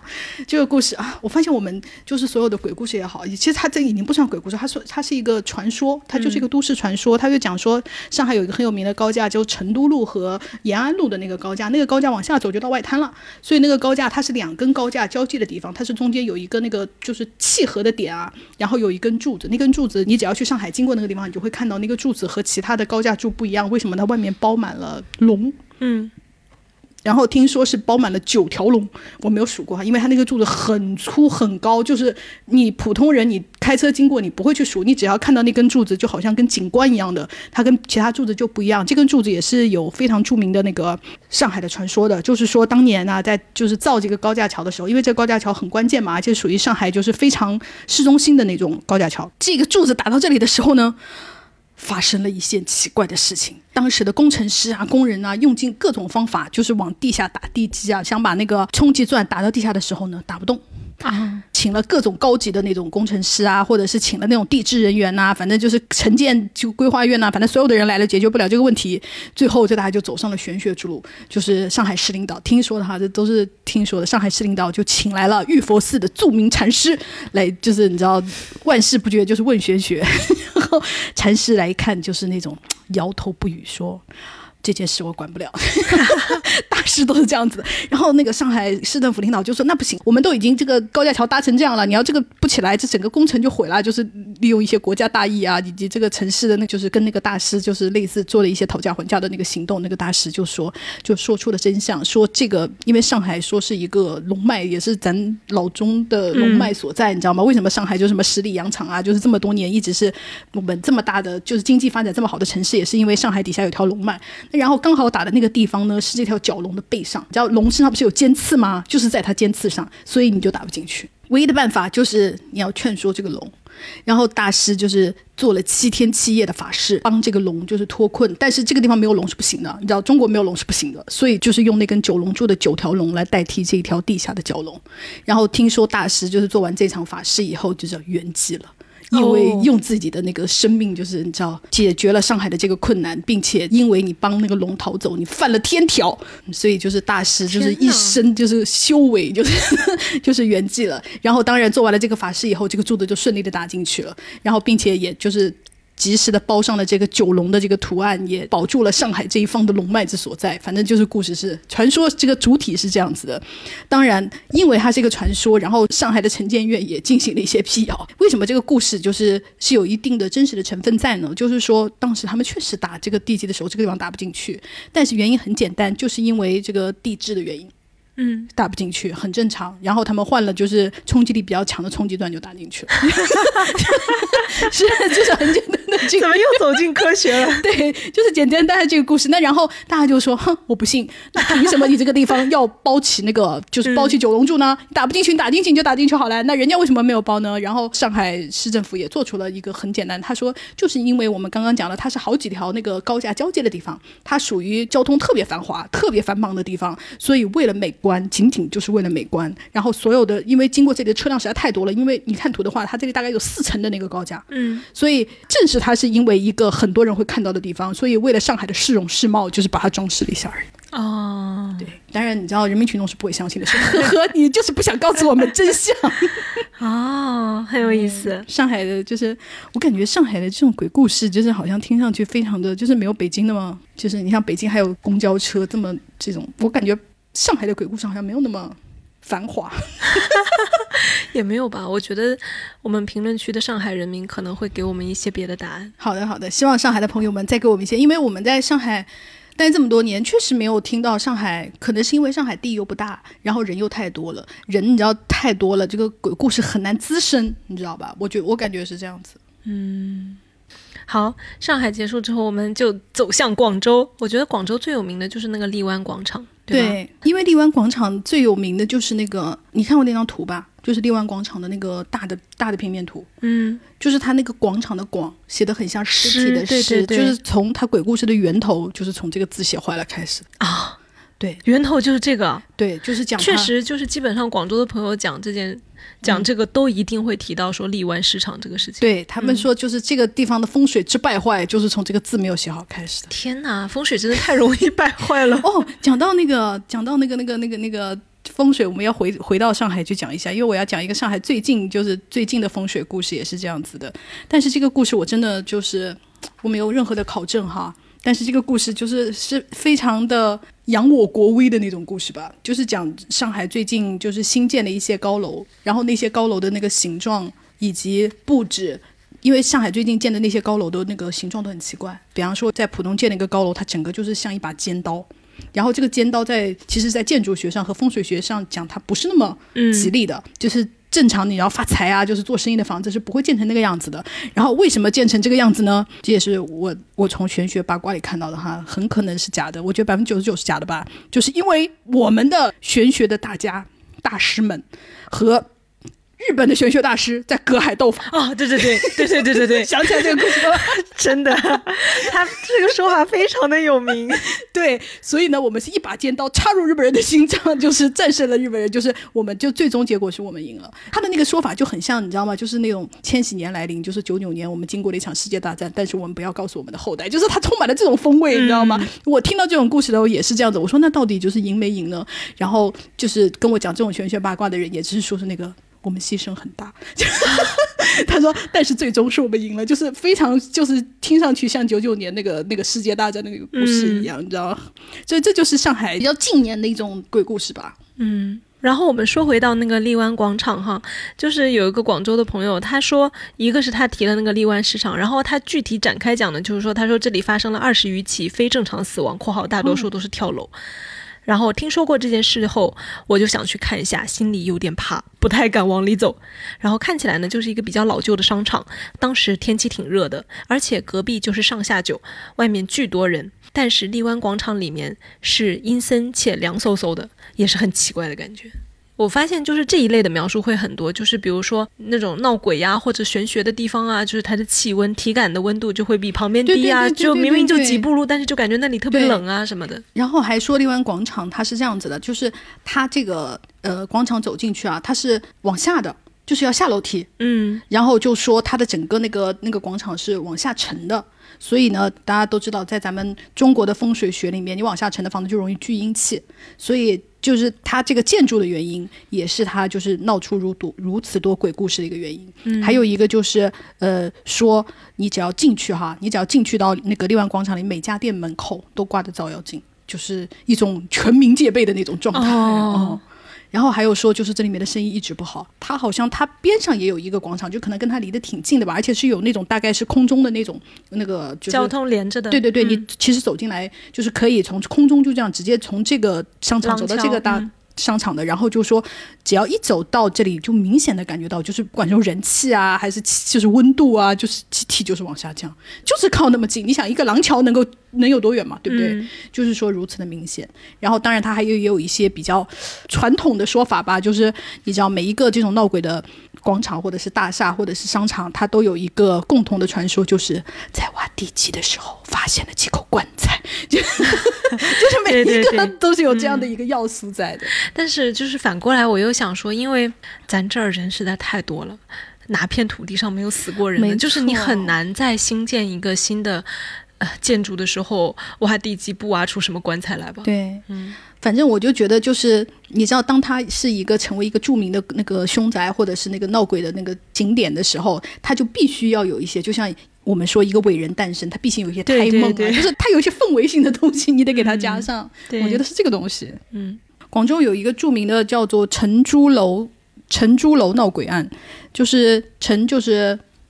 陈毅的陈，那个陈毅演员陈毅的那个成功的成，哦，那个珠就是珍珠的珠。陈珠楼是那个广州一个非常老的那种楼，它大概是乾隆年间就建起来的。然后它原来就是那种像百货大楼一样的。然后它最著名的就是一楼卖那个鸡仔饼啊，嗯，它，就是这样的一个建筑。听起来你好像吃过鸡仔饼，你没有吃过吗？我没有。不是我，我的意思是你去那里吃过，它早就被烧掉了。哦哦，这样子。嗯，它是一个很老的那个建筑，它当时就很有名的，就是一楼的卖鸡仔饼，大家都会去那里买买回家吃。然后在在一九八五年的时候呢，嗯，那边就是它那个承住楼还是一个酒楼嘛，然后它大概是三楼。有一对新人结婚，然后一楼就是有人办那个白事，然后呢，你知道，在我们中国就是红白相冲，首先就是在这个这个事情已经不吉利了，然后当时因为变压器就是。出了故障，然后闪出了一些那个火花，导致于整个楼就是着火。然后又因为它是一个我们刚刚讲是乾隆年间那个很老的建筑，所以它的那个我觉得它的消防措施肯定也不是很过关。就是说当时从那个三楼下来只有一条木质的楼梯，所以就很容易发生踩踏呀什么的事件。然后结果就是新娘就是在里面烧死了，然后新郎和他爸爸就是从三楼跳下去，然后没有死，但是断了一条腿。反正就是发生了很就是让人难过的着火事件。这个鬼故事就发生在着火事件之后的第四天晚上，凌晨四点晚上，然后住在附近的居民就听到就是已经被烧的就是黢黑的那个承珠楼的旁边，就是听到了那个我们常常在古装剧里面听到那种结婚的唢呐声。哦，然后那个居民就很害怕呀，就是半夜谁会半夜娶亲呢？然后就是有一位居民老张，我们就叫他老张好了，从那个窗帘那个缝里面偷偷往外看，就远远的看到一个迎亲队伍远远走来，就是冲着那个承珠楼走过来。你想那个半夜娶亲这种事情，听上去就是你知道很凶，你知道吗？但老张当然也不敢下去看。然后呢，但他又很想看到是怎么回事，于是就看到那个队伍越走越近，那个那个唢呐声啊，那个乐器声也越来越大。结果走到城珠楼的时候，就突然像刮了一阵大风一样，整个迎亲队伍就再也没有了。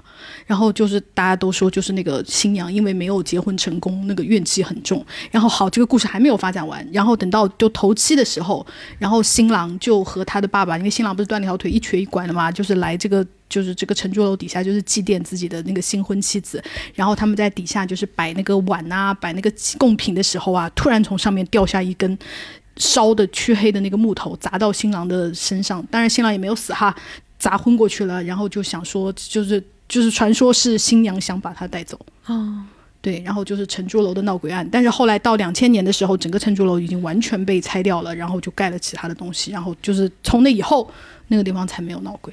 这年代听起来就是因为这个好近啊，就是一九八几年的话，八五八五年的，就是这个事件惨案发生在一九八五年，就是那个火案。那感觉火灾应该是真的，我觉得火灾是真的，但是我觉得火灾之后这个楼没有人管，成为烂尾也是真的。嗯，祭奠我觉得也应该是真的，可能祭奠发生意外我就不知道真的假，或者就是比方说人家伤心过度昏迷啦、昏厥啦，也是有可能是。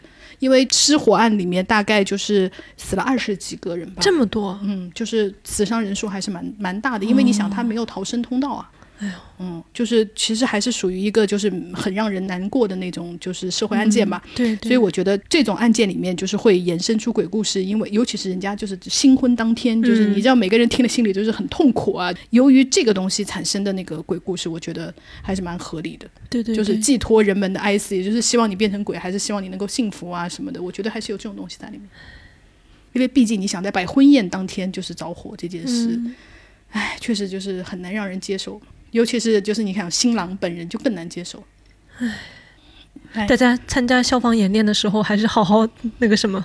而且我觉得就是建筑建筑上的那个消防通道啊和灭火器的摆放啊，因为你像一九八五年确实可能就是消防概念还没有那么成熟，以及大家尤其是这种老房子啊，那种那个大家可能更不会注意，都会觉得哎呀百年老房就是什么什么，就会我觉得是现在可能就是大家的这个消防观念会好一点，以及就是还是要提醒大家，就是要买一个灭火器放在家里吧。嗯嗯。楼道里面不要堆放杂物，电动车不要进楼梯。对对对对对，就是就是就是防火呀、防水呀，就是还是大家要注意，尤其是你的那个用电安全呢，也是要尽量注意。因为消防官微不是一直讲嘛，如果你那个跳电了什么，也不要随随便便那个就把它用回去，尤其是空手不要这样子。你要不然就戴绝缘手套，要不然你就打电话给你的物业，让专业的那个师傅来帮你，就是看到底发生什么。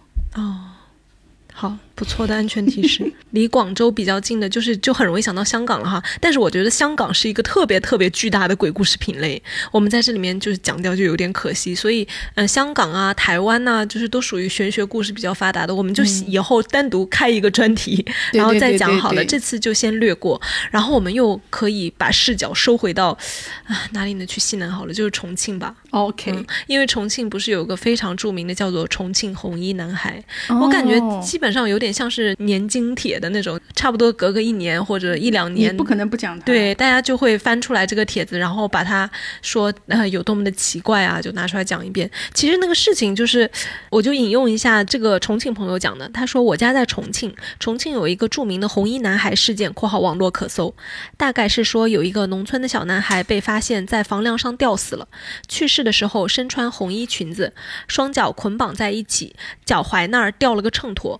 这件事奇怪的点有三处：男孩穿红色裙子，去世那天是阴年阴月阴日，男孩出生据说也是阴年阴月阴日，以及为什么要吊一个秤砣在脚踝下。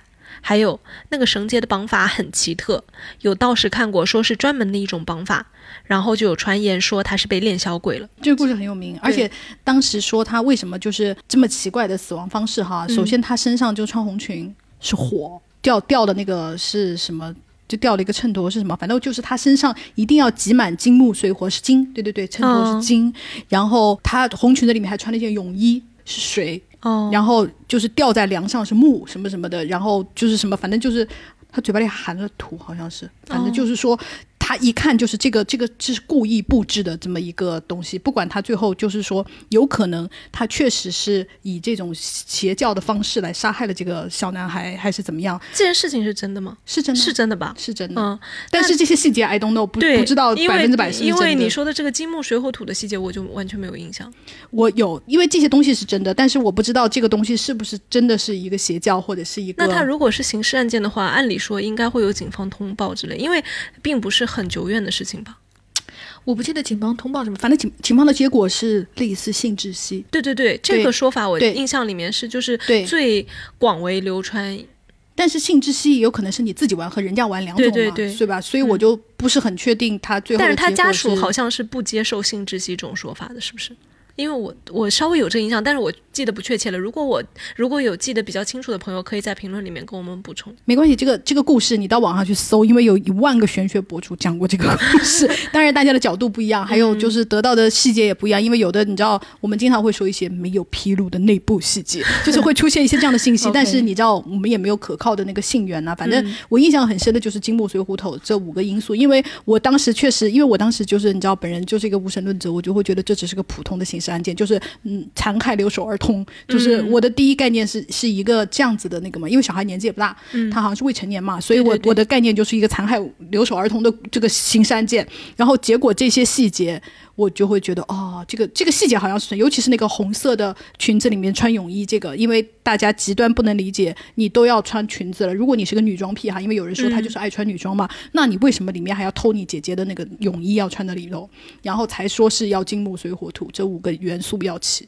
哦，所以所以我对这个印象很深，因为谁会在泳衣外面再穿裙子？你要不然穿泳衣，要不然穿裙子，会不会啊？我也不知道，就感觉现在就是在胡乱揣测了。泳衣是不是就是为了胸垫呢？就是，那我就不知道，对吧？就是哎呀，不知道。而且感觉这个案子而且好像是连体泳衣那种，就是不是比基尼的那个，因为你知道农村它也不是那么实心比基尼那种。嗯嗯，反正听上去就是一个。如果他是我们以正常的，就是我们爱看刑事案件的人的眼光来看，推测来看的话，那他确实有可能是一个有女装癖好，但是不是特别知道就是怎么操作，对，或者是说我怎么发展。还有一个就是有一个疑问的，就是大家说他自己绑不可能绑那个对对对，这个是这个是对这个争议最大的，所以就是充满了。但是这个案子已经早就结案了，就是还是。至少官方通告好像就是性窒息的缘故，但是也没有正式通报是说是他自己绑自己的性窒息，还是和别人一起玩的性窒息，也没有。就是我我不确定的那个，嗯，我印象最深的就是，因为他的这个离世的方式太离奇了，所以就是充满了一些玄学的猜测，嗯，但是也有可能，我觉得也有可能哈，是确实有人在搞玄学，只不过就是他没有灵验或者是怎么样，确实有人抱着就是玄学的，对他抱着这个目的，对，去杀害了别人一个小男孩，那可能你确实就是你知道就是没有成功啊，或者是什么，我觉得也是有可能的，也很难讲，对，嗯啊，不确定。其实咱国还有一个很大的东北区域，就是会盛产各种黄大仙、出马仙这一卦的民俗传说也好，鬼故事也好。然后这个朋友他讲的呢，叫做猫脸老太太。哦，这很有名。他说东北晚上不好好睡觉，就会有一半是猫脸，一半是人脸的猫脸老太太在窗户外面趴着看，抓走不睡觉的小孩。然后呢？就很多人回复他说：“我以为是哈尔滨本地鬼故事，居然是全东北的吗？”我记得小时候说是一个道外独居的老太太养了一只猫，相依为命。在一个雷雨交加的夜晚，雷劈中了老太太和猫，他俩就合二为一，变成一半猫脸一半人脸的样子，专门吃八岁以上的小孩。我当时六岁半。一方面觉得自己逃过一劫，一方面又害怕到了七岁可怎么办？怎么这么可爱？然后他说，当时吓得我半夜不敢上厕所，憋到最后权衡了一下，尿床挨揍和被猫脸老太太抓走吃掉，我选择死亡。然后胆战心惊的尿出了一个酣畅淋漓，太可爱了。对，我补充另外一位那个哈尔滨的网友哈，他说，因为就是呃猫脸老太太的这个故事是从哈尔滨开始流传的，可能流传到了全东北，因为他补充了很多细节，我觉得很不错。他说，首先这个猫脸老太太的行程就是有一个老太太去世了，然后在送葬的过程中，你知道一个黑猫就是跳到了她的棺材上，大家都知道，就是黑猫很容易诈尸，人家尤其是停灵的时候，就是猫如果跳过你的那个尸体的话，猫身上不是有毛吗？毛上带的静电就很有可能跟人身上的生物电产生那个通电，所以就是很容易诈尸，这是一个就是诈尸的原理。然后就是因为这种缘故，老太太就是从一个尸体变成了一个妖怪。然后呢，她还有一个细节就是猫脸老太太的目标，她是有那个故事目标的，就是要吃满十二生肖。就是哦，鼠牛虎兔每一个属相的他都要吃一个。当时就是流传的时候已经吃了七八个人了，你知道，就是属于那种我的目标还没有完成，但是我已经吃了很多人了。就是这个目标是这样的。然后他还有一个细节，就是你遇到猫脸老太太的时候，你是可以就是有一些逃跑的措施的。然后呢，如果你用没有活气的东西打中它，比方石头，就是死物打中它，比方说，那你用那个那个兔子打它，那就肯定就不行哈。你用石头啊，或者是木块啊这样打它。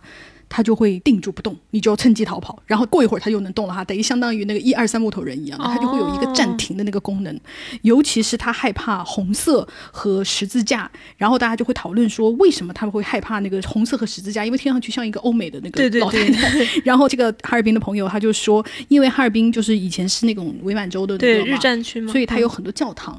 所以在那边信基督教的人很多，他们觉得这个传说的过程中掺杂了一些基督教的风味在里面。对对对，我也觉得我也感觉是对，很合理。嗯，因为他们两个就是两位朋友就是在讨论说，因为我们中国本土的灵异故事里面很少有会怕十字架的嘛，一般我们就听到什么吸血鬼嘛，对不对？所以猫脸老太太怕十字架这个东西，就是有非常浓烈的那个东北哈尔，尤其是哈尔滨这一块的地域色彩。对，所以我觉得这个很特别，很不错。嗯。然后你说到那个老太太的鬼故事，这个朋友他来自浙江，然后他说的是一个叫做“大家听过老变婆”的故事吗？就是变是变化的变。他说从前有一家人，爸妈要出个远门，那几天就只能留姐弟二人在家，老变婆就假装成姐弟俩的外婆，趁机住进了他们家。一天晚上，老变婆跟姐弟俩说：“你们俩给我洗脚，谁洗得好，我就今晚跟谁睡一头。”弟弟表现得更好，晚上就开心地跟外婆睡在了一头。晚上，姐姐就听到了床对面传来了咀嚼声，咯吱咯吱，是不是？然后她就问外婆：“外婆，你在吃什么？”老外婆说：“我在吃蚕豆。”其实她正在吃弟弟的脚趾头，把弟弟给吃掉了。后续还有一些记不清了。这个故事应该西南地区的很多朋友小时候都听过哦。看来他不是来自浙江，他来自西南。西南，这是一个四川的故事。他说版本很多，我听的只是小时候长辈讲的版本。但是半夜床头传来咀嚼声吃人，给我小时候造成了巨大的阴影。然后很有意思的是，就是在他这个老变婆的留言下面哈，就是还有朋友给出了一个结局。这位朋友的 IP 来自广西，他说我妈也给我讲过，结局是小女孩借故上厕所，在顶楼把外婆烧的准备煮她。的那一锅热水兜头浇了下来，刚好浇在出来找他的外婆头上。哦，然后就是智斗老变婆，就等于是战胜了那个妖怪，大概是这样的一个结局。我给大家补充一下，这个故事的原版叫做《熊家婆》，熊就是对。还有一个湖南的朋友，他说我们那里叫做“熊娘嘎婆”的故事。哦，我是看到一个成都的朋友说，这叫做熊家婆的故事。它里面，因为它非常像个童话故事，它很像那个那个安徒生的那个 Greta 的。它确实有这样的，我一看我就觉得哦，很熟悉，这就是小时候读的童话。对，它是这个东西，这个民间故事啊，它已经变成了一个就是类似童话故事，它加了很多细节。比方说，它就是一个熊精变的外婆，她不是一个真正的外婆。然后呢，她到了那个小孩子家里以后，她就第一天就说啊，外婆眼睛不好，然后把灯关掉，点上油灯吧。你知道，就是童话故事里面。面很多那个，然后又说啊，外婆就是因为它长了尾巴嘛，它是熊嘛，还有尾巴嘛，然后他就外婆坐不了板凳，把你们家的米缸给外婆坐一坐吧，就是那种。它的结尾就是说小姑娘就是姐弟俩嘛，就是机智的姐姐已经发现就是外婆在就是这个假外婆在吃那个，因为我们的故事里是姐妹俩，她就在吃妹妹的手指头，就是那个咯吱咯吱的声音，所以姐姐就是已经发现了这个要她要逃出去，她怎么办呢？她就说我要去尿尿，然后呢，这个熊家婆就怕她逃跑，就说你可以在床尾拉尿啊。姐姐就说不行，床尾有床绳，如果我拉的话会亵渎的神。她说这样吧，外婆你把那个绳子绑在我的腰上，绑在我的腰上，然后你就不怕我跑掉了。然后外婆想，嗯，这个有道理，就把那个绳子绑在姐姐的腰上，然后姐姐就出去上厕所嘛。然后其实姐姐出去以后把绳子解了，把这个绳子就是拴在一个老母鸡的腿上。然后呢，那个熊家婆很怕姐姐跑掉嘛，所以她时不时就要拉一下绳。一拉绳子的时候，那个鸡的翅膀不会哗啦哗啦哗啦哗啦这样扑动吗？熊家婆就听到，嗯，真的很像在拉肚子的声音，就是巧妙的瞒过了。然后当然就是姐姐就是冲出去找到了自己的爸爸妈妈，回来就是把这个老妖婆打死了。她是这样的一个民间智斗的，就是小朋友智斗老妖婆的这样一个故事。哇，这个鸡翅膀的这个 细节添加的很有意思。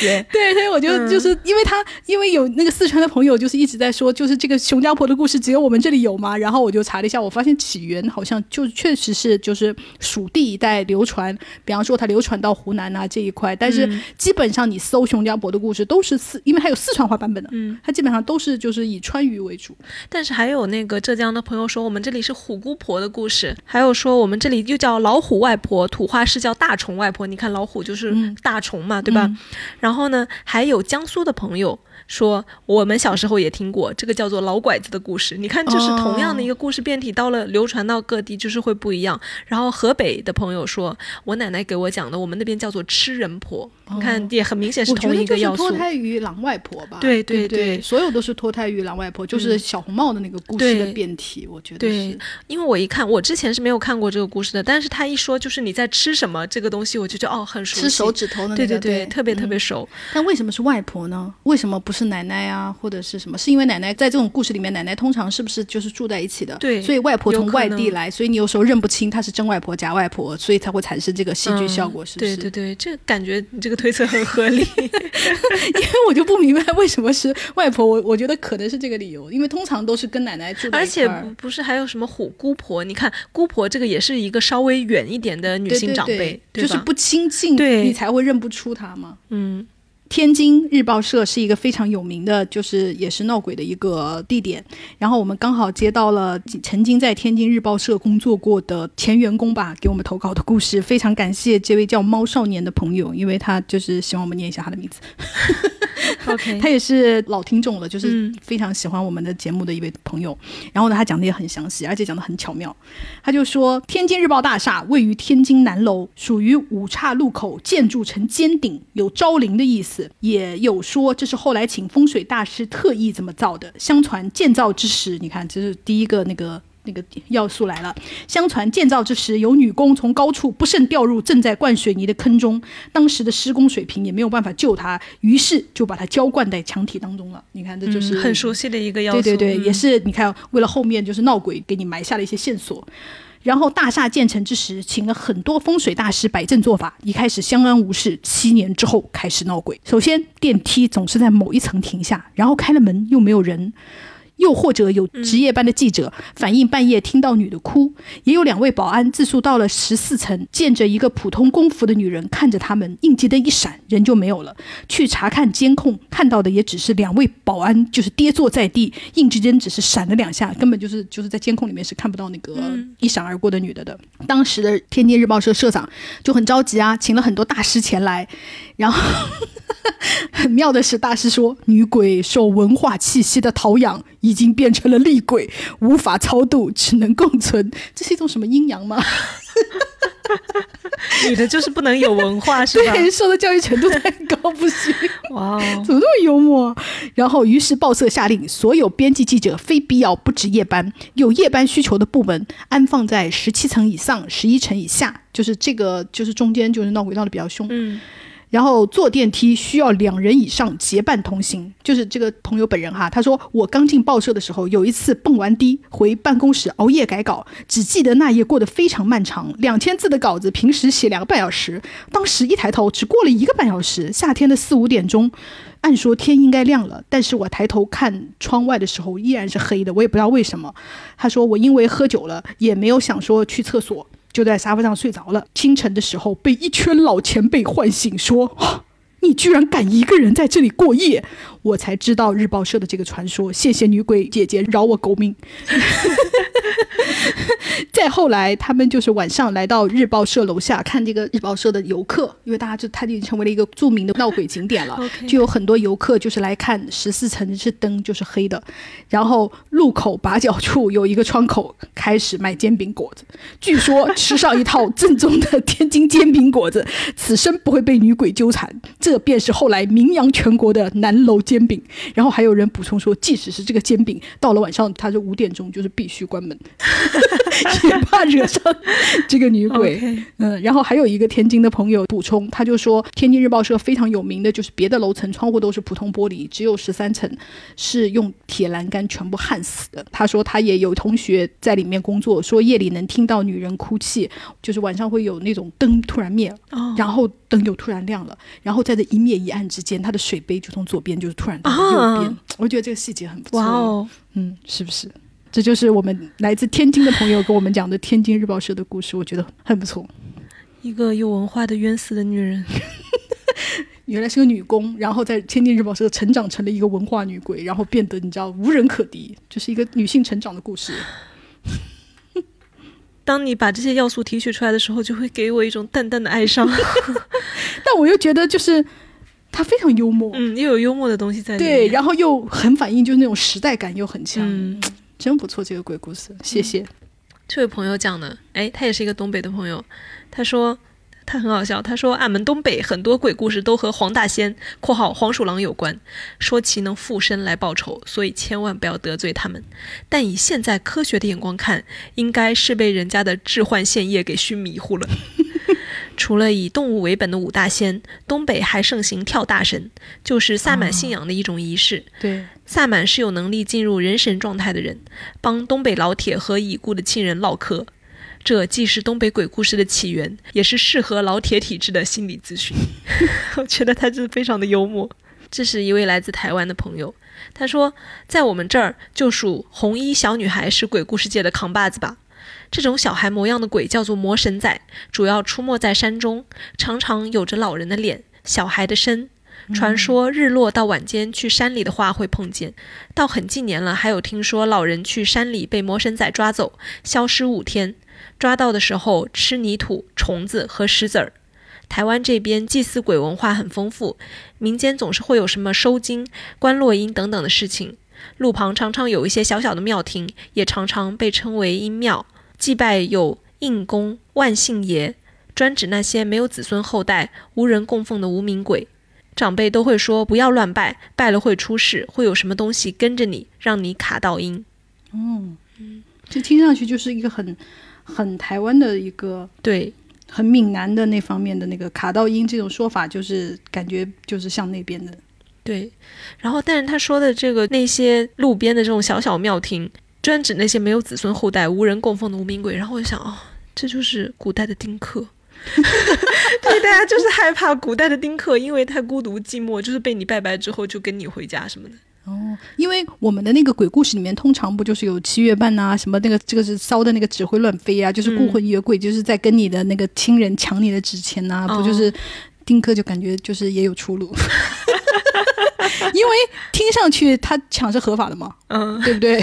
要不然就肯定会有那个阴差来维护啊。就既然没有人管，听上去就是可以的，嗯，就是有种就是有人在街头就是撒钱，大家都可以随便捡的那种 感受。OK，这位朋友是来自马来西亚的朋友，他说新马这边出名的鬼故事大半都跟二战时期日本鬼子有关，这就是历史上集体记忆中的创伤吧。就张仪医院（括号现已荒废）。全新加坡闹鬼最凶的地方，二战时期本来是英军医院，后来也是给日方占领了。官方记录上还是当医院使，到底有没有用来刑讯，目前没有直接证据。不过有找到一个比较诡异的房间，墙上有铁链，还有一些暗红色的痕迹。槟城这边历史悠久、很出名的南校，日据时期被日军占为据点。最出名的鬼故事就是半夜经过会看到无头的日军在操场上操练，或者听到操步声。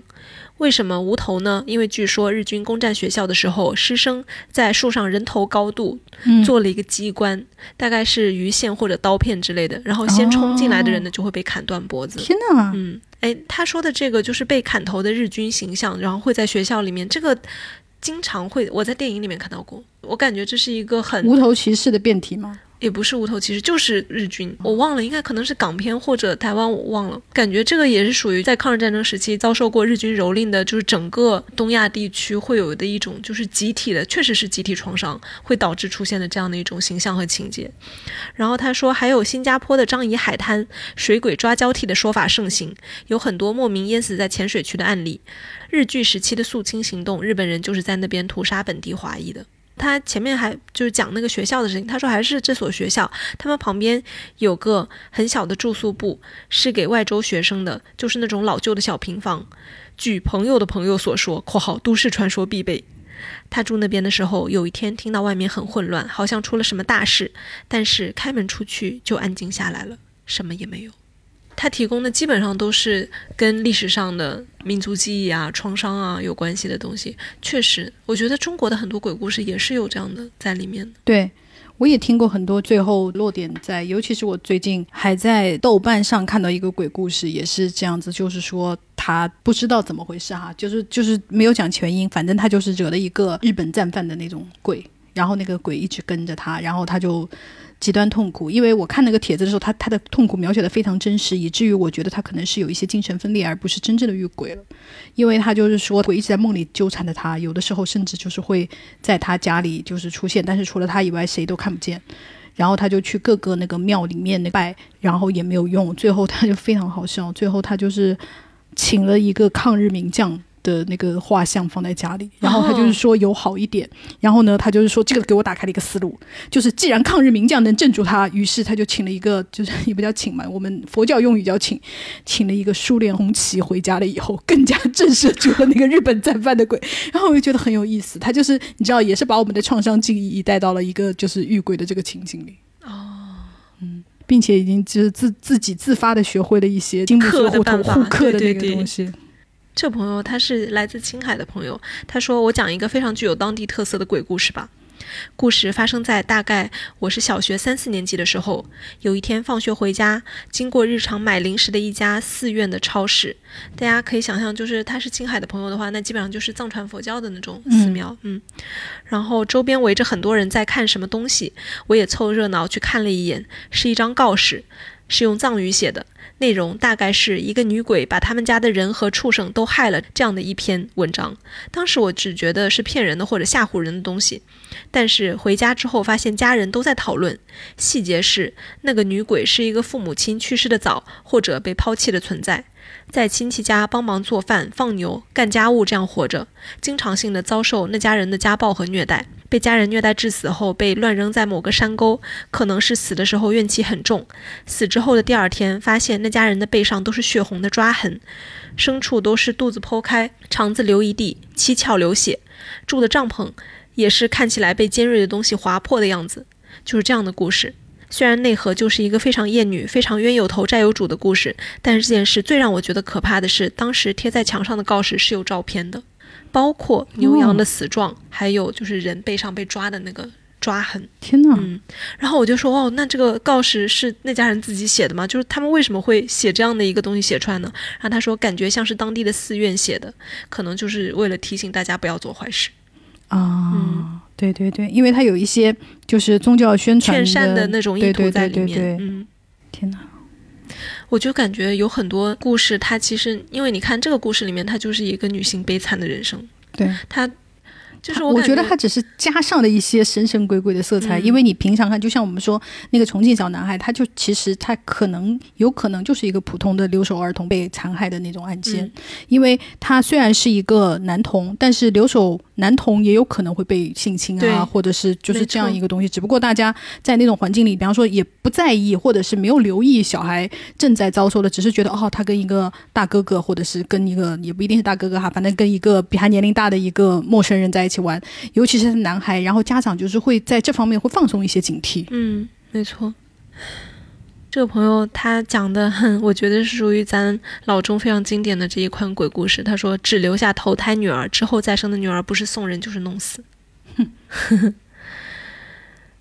就有人回复他说：“我奶奶讲的很具体而恐怖，生下来是女孩就用枕头闷死，扔在家门口的河里，从各家的门前飘过。”而且杀女婴还有弃女婴真的很多，不是有一些地方它还会有那种就是专门的一个树林，大家都往那边扔。什对对对对，嗯还有坑啊，就是什么，就是也是大家都，比方说说好了在后山的那个坑啊，就是大家都会放到那，因为掩埋起来会比较方便。嗯 不是还有我们上次讲过的那个吗？就是扎那个扎小孩，就是嗯，这样小孩不要再投胎来了。对对对，那个天津日报社的那位朋友还给我们投稿了一个，就是天津血研所，它的全称叫做天津市血液病研究所，应该就是专业治疗就是类白以白血病什么的为多的，是我国最大的集医疗科研教学产业于一体的国家级科研型血液病的专业医疗机构，大家就可以。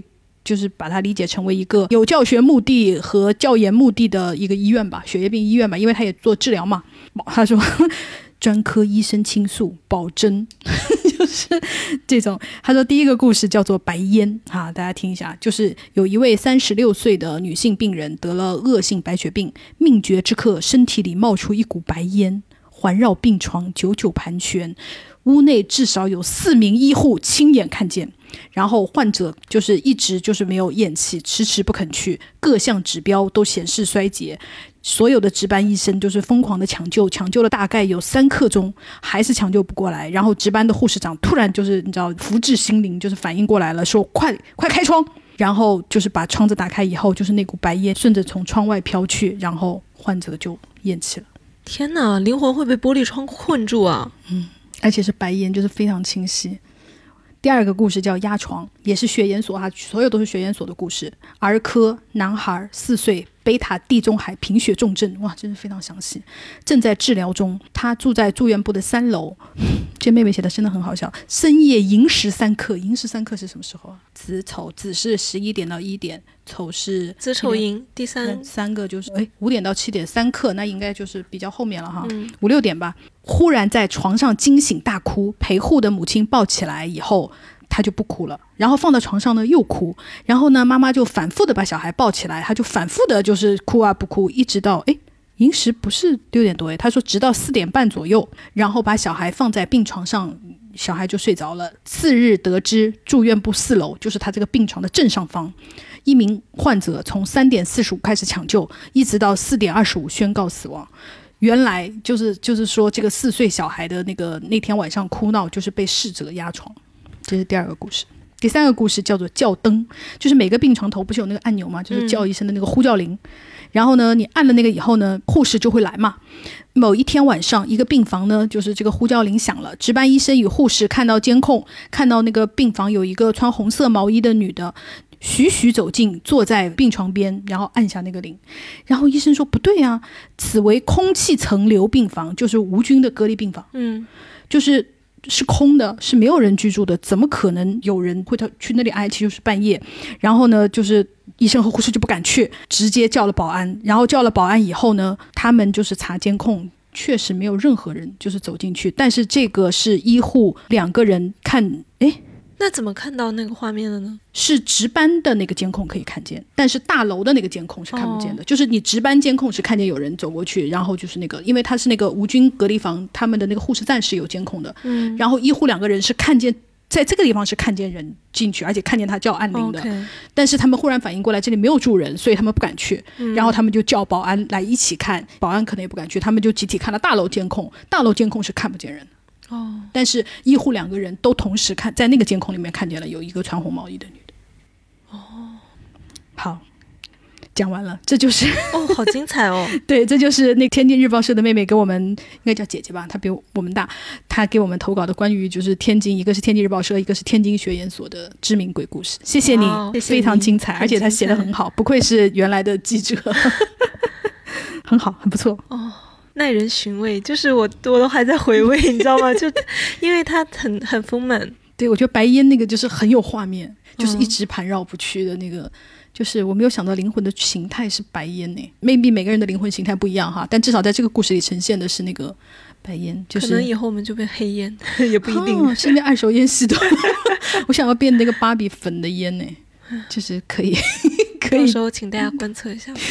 对，我觉得还有一个很幽默的故事，叫做贵州茅台大厦的故事。嗯，然后就因为这个故事，我简单讲哈，就是也是因为它的故事这个形体听上去很眼熟，就是贵州，你知道贵州茅台大家都很熟嘛。然后在贵阳就是有一个茅台大厦，它也是建成了以后，也是就是像荔湾广场一样，深夜一直不好啊，然后空置了二十年，频繁闹鬼。然后结果我就是去搜了一下这个故事，然后结果的你知道的那个故事的真相是什么吗？非常好笑。这个故事很简单，大厦之所以空置，是因为大厦墙体材料辐射超标，所以没有人敢居住。而且它这里面有一就是很有细节的传说，就是在这个大厦的门口啊，就是你每次要经过那个门，你就要抬，你就如果你是有心人，你可能会抬头看一眼啊，或者顺便看一眼什么样的。如果你看到这个门上出现了一首诗，那你就完蛋，就是要倒霉，就是被鬼盯上的意思。但也不是每个人都可以看到，就是它有一个这样细节的东西。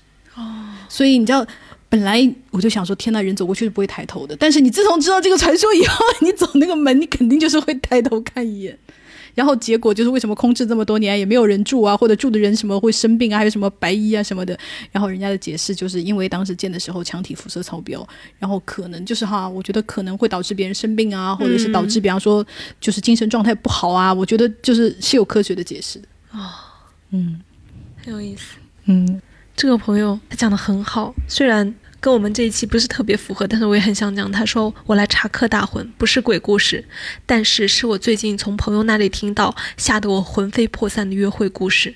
这个朋友来自美国，所以大家可以想想，这是一个就是美国的故事。他说他朋友前阵子看医生，因为嘴上长泡，医生检查以后认真的询问了他的感情生活，得知他只有一个 dating 对象以后，让他把那个对象的联系方式留下来。后来他才知道，原来是因为导致他病症的病菌只会出现在尸体上，就很惊恐哎。对，然后大家就说：“天哪，怎么会这样子？”然后他就解释，他说。是他 dating 的那个男的有恋尸癖，偷了尸体在家，所以就通过这样把病菌传染给了女生。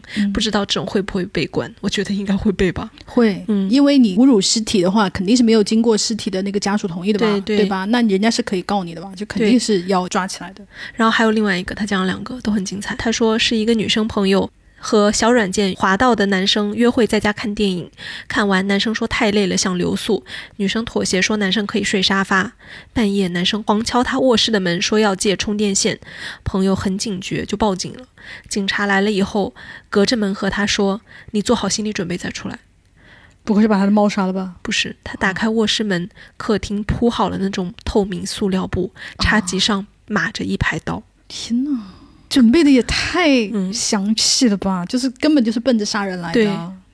然后他说，客厅马刀的那个当场就被警察抓了。我朋友说是上个月发生的事情，现在还没判。就是一个非常近的，就是。警察来说他还没跑是吧？我以为他已经跑掉了，就是只剩刀和那个塑料布在，就是人已经被抓了，是不是？凶手就是未凶手未凶手已经被抓了，应该就是这个女生很机灵，就是没有出去，然后当场报警，然后警察也来得快，就直接把人抓了。天呐，我就想到我最近看的一个，其实这个恐怖故事是出现在一个东亚故事里面的。他就讲说，就是我们东亚小孩一定会遇到的问题，就是你爸妈很恨你锁门。就是在这个故事里面出现的这个恐怖故事，他就讲说，他爸妈不是永远不准他锁门，就会踢开他嘛。然后有一个人就讲说，他有一次晚上半夜他还在就是偷偷看手机，然后就听到有人脚步声，就是走过来，有人敲他的门，然后他就想说完蛋，还是被他妈发现，就是晚上没有睡觉在玩手机，于是他就只好就是说妈，我马上就睡了啦，我马上就是关，我不会再熬夜了。敲门的人听到他这个声音以后，听到脚步声就远去了，然后第二天醒来，他就跟他妈说，你怎么半夜就是还敲门，就是你怎么那么晚不睡？就跟他妈说你怎么发现我什么就说这个，他妈说我没有起来啊，然后仔细就是查看才发现他们家就是被盗了，就是当晚就是其实是小偷或者是强盗。如果他当晚没有锁门的话，那就是他就那个了。我是在一个就是东亚故事里面看到的这样一个恐怖故事。妈呀！嗯，他说如果我当晚没有锁门，那个人家就会这样进来了。我主要是觉得那个敲门这个细节就非常的不对，你知道吗？因为 爸妈是不会敲门的，就是就会直接推啊，或者小偷敲门也很古怪耶。对啊，就是我就觉得敲门这件事情就是不对。就如果是我的话，我就会在听到敲门这个细节的时候，一下就知道这绝对不是他爸妈。就是我觉得这个故事的点在这里，因为他是锁了门的，嗯，可能是先拧了之后拧拧不开然后再敲。如果是爸妈，应该会这样子。那也不用敲，拧了之后拧不开就说你 你干嘛关门？哦对对对就是那个骂就来了，而不会说变成敲门。我能，因为敲门是一个我能不能进来的一个东西。对吧？嗯就是我觉得这不是一个爸妈的态度，不是咱老中家庭一个非常典型的一个，所以我就觉得这个敲门就是不对的。嗯，但是我也不知道小偷为什么要敲门，嗯为什么你不进来？就 I don't know，反正就是在一个爸妈不让我锁门的里面，我底下看到了一个故事，然后底下人说：“天哪，就是你看你。”不让你女儿锁门，就会遇到这样的故事。你让你女儿锁门，你女儿干的最坏的事，也就是熬夜看手机。我想说很有道理啊。哦，天哪！我本期节目我听到的最恐怖的故事，我感觉竟然是这个。我也觉得最恐怖的故事就是那个刚刚那个尸体的那个，我觉得就是以及那个摆刀的那个，我觉得会比真正的鬼更加要吓人。因为它离生活太近了。嗯，而且就是属于那种鬼故事，我们可能人的一生中不太容易遇到，但这个危险故事就是很难讲。对，天哪，好恐怖！好，我们继续回到鬼故事。我们其实还有很没有讲，我挑一个呼和浩特的朋友讲的。他说呼和浩特有一个长乐宫，我不知道它具体是是一个商场还应该是个商场。然后他就是说，它整个的长乐宫的造型就是扁扁长长的，像棺材，而且门口立了六根柱子，特别像六根香。因为大家可以去就是搜一下哈，我就我去网上搜了一下这个图片，它真的很像六根香。因为首先它六根柱子是红的，而且那个柱子上面就很像大家那个吃饭的时候拿那个筷子，筷子头上面不是会有一些那种装饰吗？比方说金色的一圈一圈的，它那个柱子也是这样的，所以它那个远处看真的很像一根香，而且它是六根，就是并排，真的非常像你去寺庙里看到那个插在香炉里面的香。然后关键是二零一九年的时候，因为地铁一号线的建设，把这六根柱子给拆了。拆了以后，就发生了一些就是你知道不妙的事件，比方说长乐宫后面的那个商场着火，就是烧死了很多人，然后不得已，二零二零年的六月又把这柱子给恢复了。哦，我就觉得这个就是这个细节，就是很像鬼故事的那个，你知道吧？原因就是哦，它是有头有尾的。长乐宫的这个大家可以去搜一下，因为它的那个香就是非常非常的明显，任何人一看那个图片，只要是咱中国人，一下就能 get 到它是香。OK，嗯，然后还有一个朋友给我们提供了一个故事，但这个故事虽然跟我们的题材不是那么有关，但是因为就是很好笑，我还是跟大家讲一下吧。他说这个故事呢叫做《我的老家有吃人的恐怖故事》，后来发现是真的。这个故事是这样子的：上世纪九十年代发生，吃人者是一个女的（括弧五十到六十岁）。我老家在山里，小孩都放养，一群小孩到处玩，自然也就是去会去了这个这个女的家里哈，就五六十岁的这个老太太家里。走的时候呢，就少了一个。晚上家长着急，才开始满山找，小孩也说不清这个小伙伴是什么时候不见的。具体侦破过程，我那个时候年纪也小，只记得镇上和县城开了很多那种绿色的警车来。他说，因为吃人者。被带走的时候是笑眯眯的，就那个五六十岁的老太太，完全看不出是会吃人的样子。群众们在同一时刻恍然大悟，马后炮，这就是恐怖题材最吸引人的地方，大家就会开始细细推论。各种恐怖发现，比方说，在那个特殊年代，全村都饿肚子的时候，唯有他家开过火。而与此同时，他说他女儿离家出走了，但是他的女儿再也没有出现过。也就是大家回头去细细推论的时候，可能在那个时候，他就把自己女儿给吃掉了。他说这个事情被村里人长期用来恐吓不听话的小孩。因为警察进山开的是一种绿色的吉普车。后来我爸发达了，坐的同款车进山把我带走，毫无征兆，以至于多年以后回老家，山里还流传着我也被我爸吃了的恐怖故事。